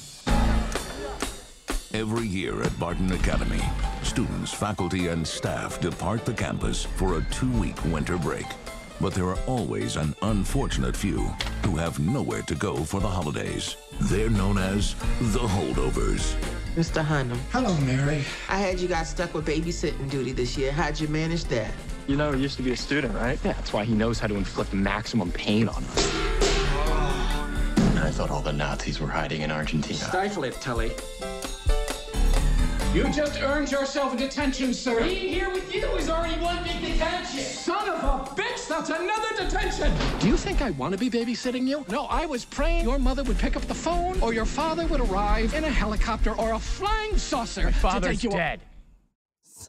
Mehrzahl. The Holdovers. Am Schluss ist zwar, geht es zwar nur um einen Holdover, ähm, eine Geschichte, welche auf einem Internat stattfindet, äh, in einem amerikanischen Internat, und sich in erster Linie um die Geschichte eines, äh, um einen Jungen handelt, der während der Weihnachtsferien von seiner Familie abandoned wird sozusagen, also der nicht nach Hause darf und die Zeit dann mit einem seiner äh, Lehrer verbringen muss und der Köchin des Internats. Und dabei natürlich einiges übers Leben erfährt und darüber, dass er sich vielleicht doch zusammenreißen sollte, auch wenn seine Familienverhältnisse alle scheiße sind und ähm, seine Mutter ihn scheiß behandelt und sein Vater Probleme hat und so weiter und so fort.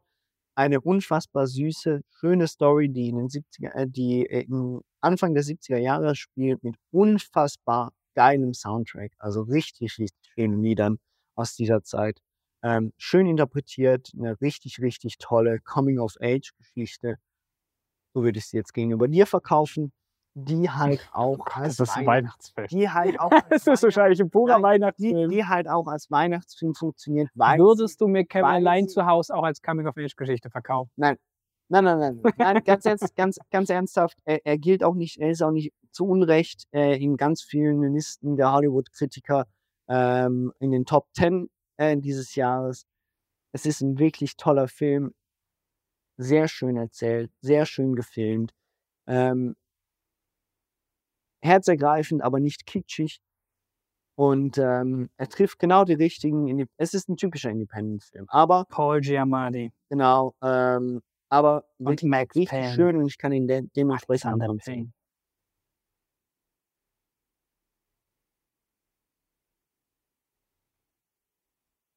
Ja, was bleibt zu sagen, Nikolai? Ja, nix. Nächstes Jahr Dune. Bester Film des Jahres. Vielleicht. Eigentlich wäre es ja dieses Jahr gewesen. Eigentlich wurden wir den besten Film des Jahres wurden wir betrogen. beraubt. Beraubt. Aus meinen Händen. Ich hatte ihn schon quasi auf meiner Netzhaut gespeichert, den Film. Nur weil, Und dann wurde er mir da hinausgelasert. nur weil die doofen Schauspieler Nur weil, die, nur weil die Schauspieler, die eh schon so viel Geld haben, wieder mal streiken müssen. Schlimmer als die Bahn, ey. Ja. So, und mit den zynischen und ironisch, hoffentlich habt ihr es gemerkt. Ja, ich finde nämlich, dass die Bahn überhaupt nicht so wenig streikt. Die sollte mehr einfach nicht während der Weihnachtszeit. Machen die eh nicht. Aber sonst sollten die nicht streiken. Äh, sollten die viel streiken. Ja, was bleibt zu sagen über das Jahr? War meh.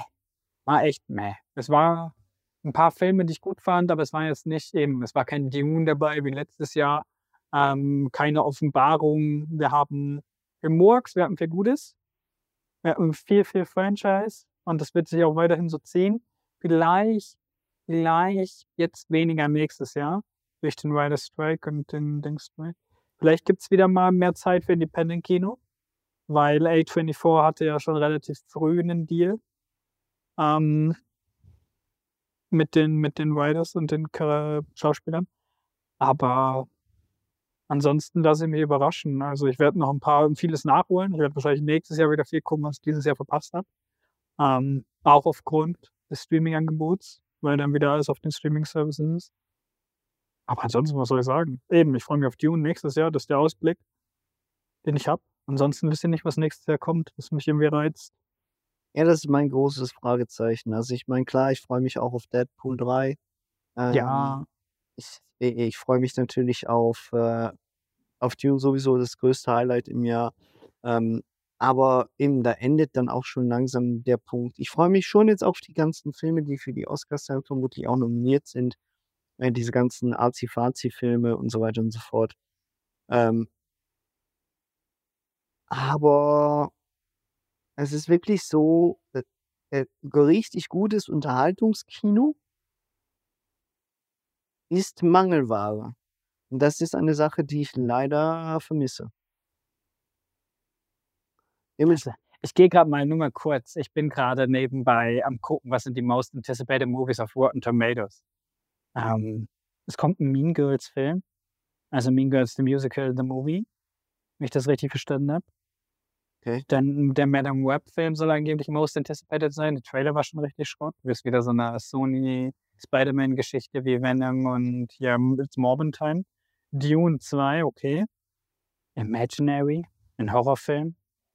Ähm, Kung Fu Panda Kung Fu 4. Panda 4. Arthur the King, keine Ahnung, was das ist. Mark Warbeck Stars and this remarkable based on true events. Okay, ich jetzt schon keinen Bock mehr. Ghostbusters Frozen Empire. Ja, den brauche ich. Mickey 17.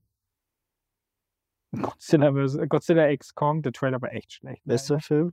Challenges, ja, die Geschichte über zwei Typen, die mit derselben Dame schlafen. Hm, Civil War, The Fall Guy. The Fall Guy. Mit Ryan Gosling und Emily Blunt. Perfekt. Jetzt schon mal Lieblings-Action Back to Black, ein Biopic über die Dame. Ist John Krasinski. Ja. Furiosa kommt noch. Stimmt, Furiosa kommt noch. Kingdom of the Kingdom Planet of the Apes. Planet of the Apes. Mhm. Also in dem Sinne, aber es ist, ich weiß nicht, woran es liegt. Vielleicht sind wir auch mittlerweile ein bisschen Grumpy Old Man. Noch lange nicht. Ähm, Kann noch viel Grumpy. was das? Guck mal, Twister Remake. Stimmt, habe ich auch gelesen. Ähm, aber Borderlands-Film. bevor wir uns jetzt hier in Belanglosigkeit. Das ist keine Belanglosigkeit. Beetlejuice 2. Hier, Tim Burton macht Beetlejuice 2. Super. Der ist Das ist doch keine bester Belanglosigkeit. Film ever, wahrscheinlich. Transformers 1. Joker 2. Joker 2 kommt noch, stimmt. Terrifier 3. Nach dem. Alter, den gucke ich mit dir mal, Terrifier. Nein, Venom 3. Gladiator 2? Wenn ihr mich verarschen. nee, das kommt doch eh nicht. Doch, Ridley Scott. Nein. November 22 hat sogar einen Termin. Ridley Scott macht Gladiator 2. Toll. Ähm, ja, damit möchte ich. Es gibt noch mal einen Karate Kid-Film. Und The Lord of the Rings, The War of the Rohirrim, der Animationsfilm. Ah, du hast Der gar nicht über. Napoleon geredet. Nee, wir haben nicht über Napoleon geredet, weil ich den nicht gesehen habe. Ich auch nicht gesehen. Keine Ahnung. Ähm, Gladiator 2. Warum? Was gibt's da noch zu erzählen?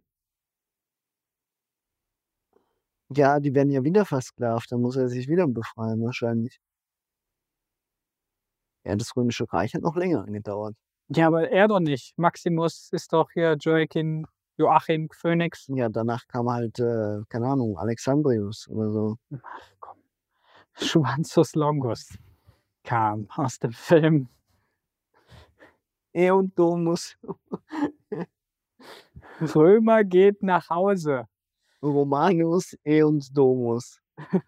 Dominus, das ist, mit glaub diesen schönen römischen Worten, lateinischen Worten, ähm, passend zum Fest, äh, würde ich sagen, ähm, ne? falsches Fest, aber ja. falsches Fest. Ja, ich, ja. Ah, Ich habe ja eigentlich gedacht, 2, eigentlich, eigentlich haben wir die ganze christliche Geschichte ja nur aus dem Grunde, weil Rom Steuern eintreiben wollte. Ohne Steuern Kein Weihnachten. kein Und drum, Leute, zahlt eure Steuern. Das ist eigentlich ein Steuerfest. Ich möchte, dass ihr alle Steuern zahlt. Das ist das, was wir daraus ableiten sollten. Wenn ihr mehr Steuern zahlt, kriegt ihr mehr Feiertage. Das ist das, was ich gelernt habe heute. Den Worten entlasse ich euch in diese frohe weihnachtliche Zeit, wünsche euch einen schönen vierten Advent, auch bekannte zeitlich Abend. Und äh, danke mir selbst, wie immer. ja, ich danke mir auch sehr. Sehr gut. In dem Fall, guten Rutsch und äh, guckt noch ein paar von den guten Filmen, die wir empfohlen haben. Genau, guten Rutsch und bis zum nächsten Jahr, Nikolai. Ja, auch dir danke. Ciao, Konstantin. Tschö.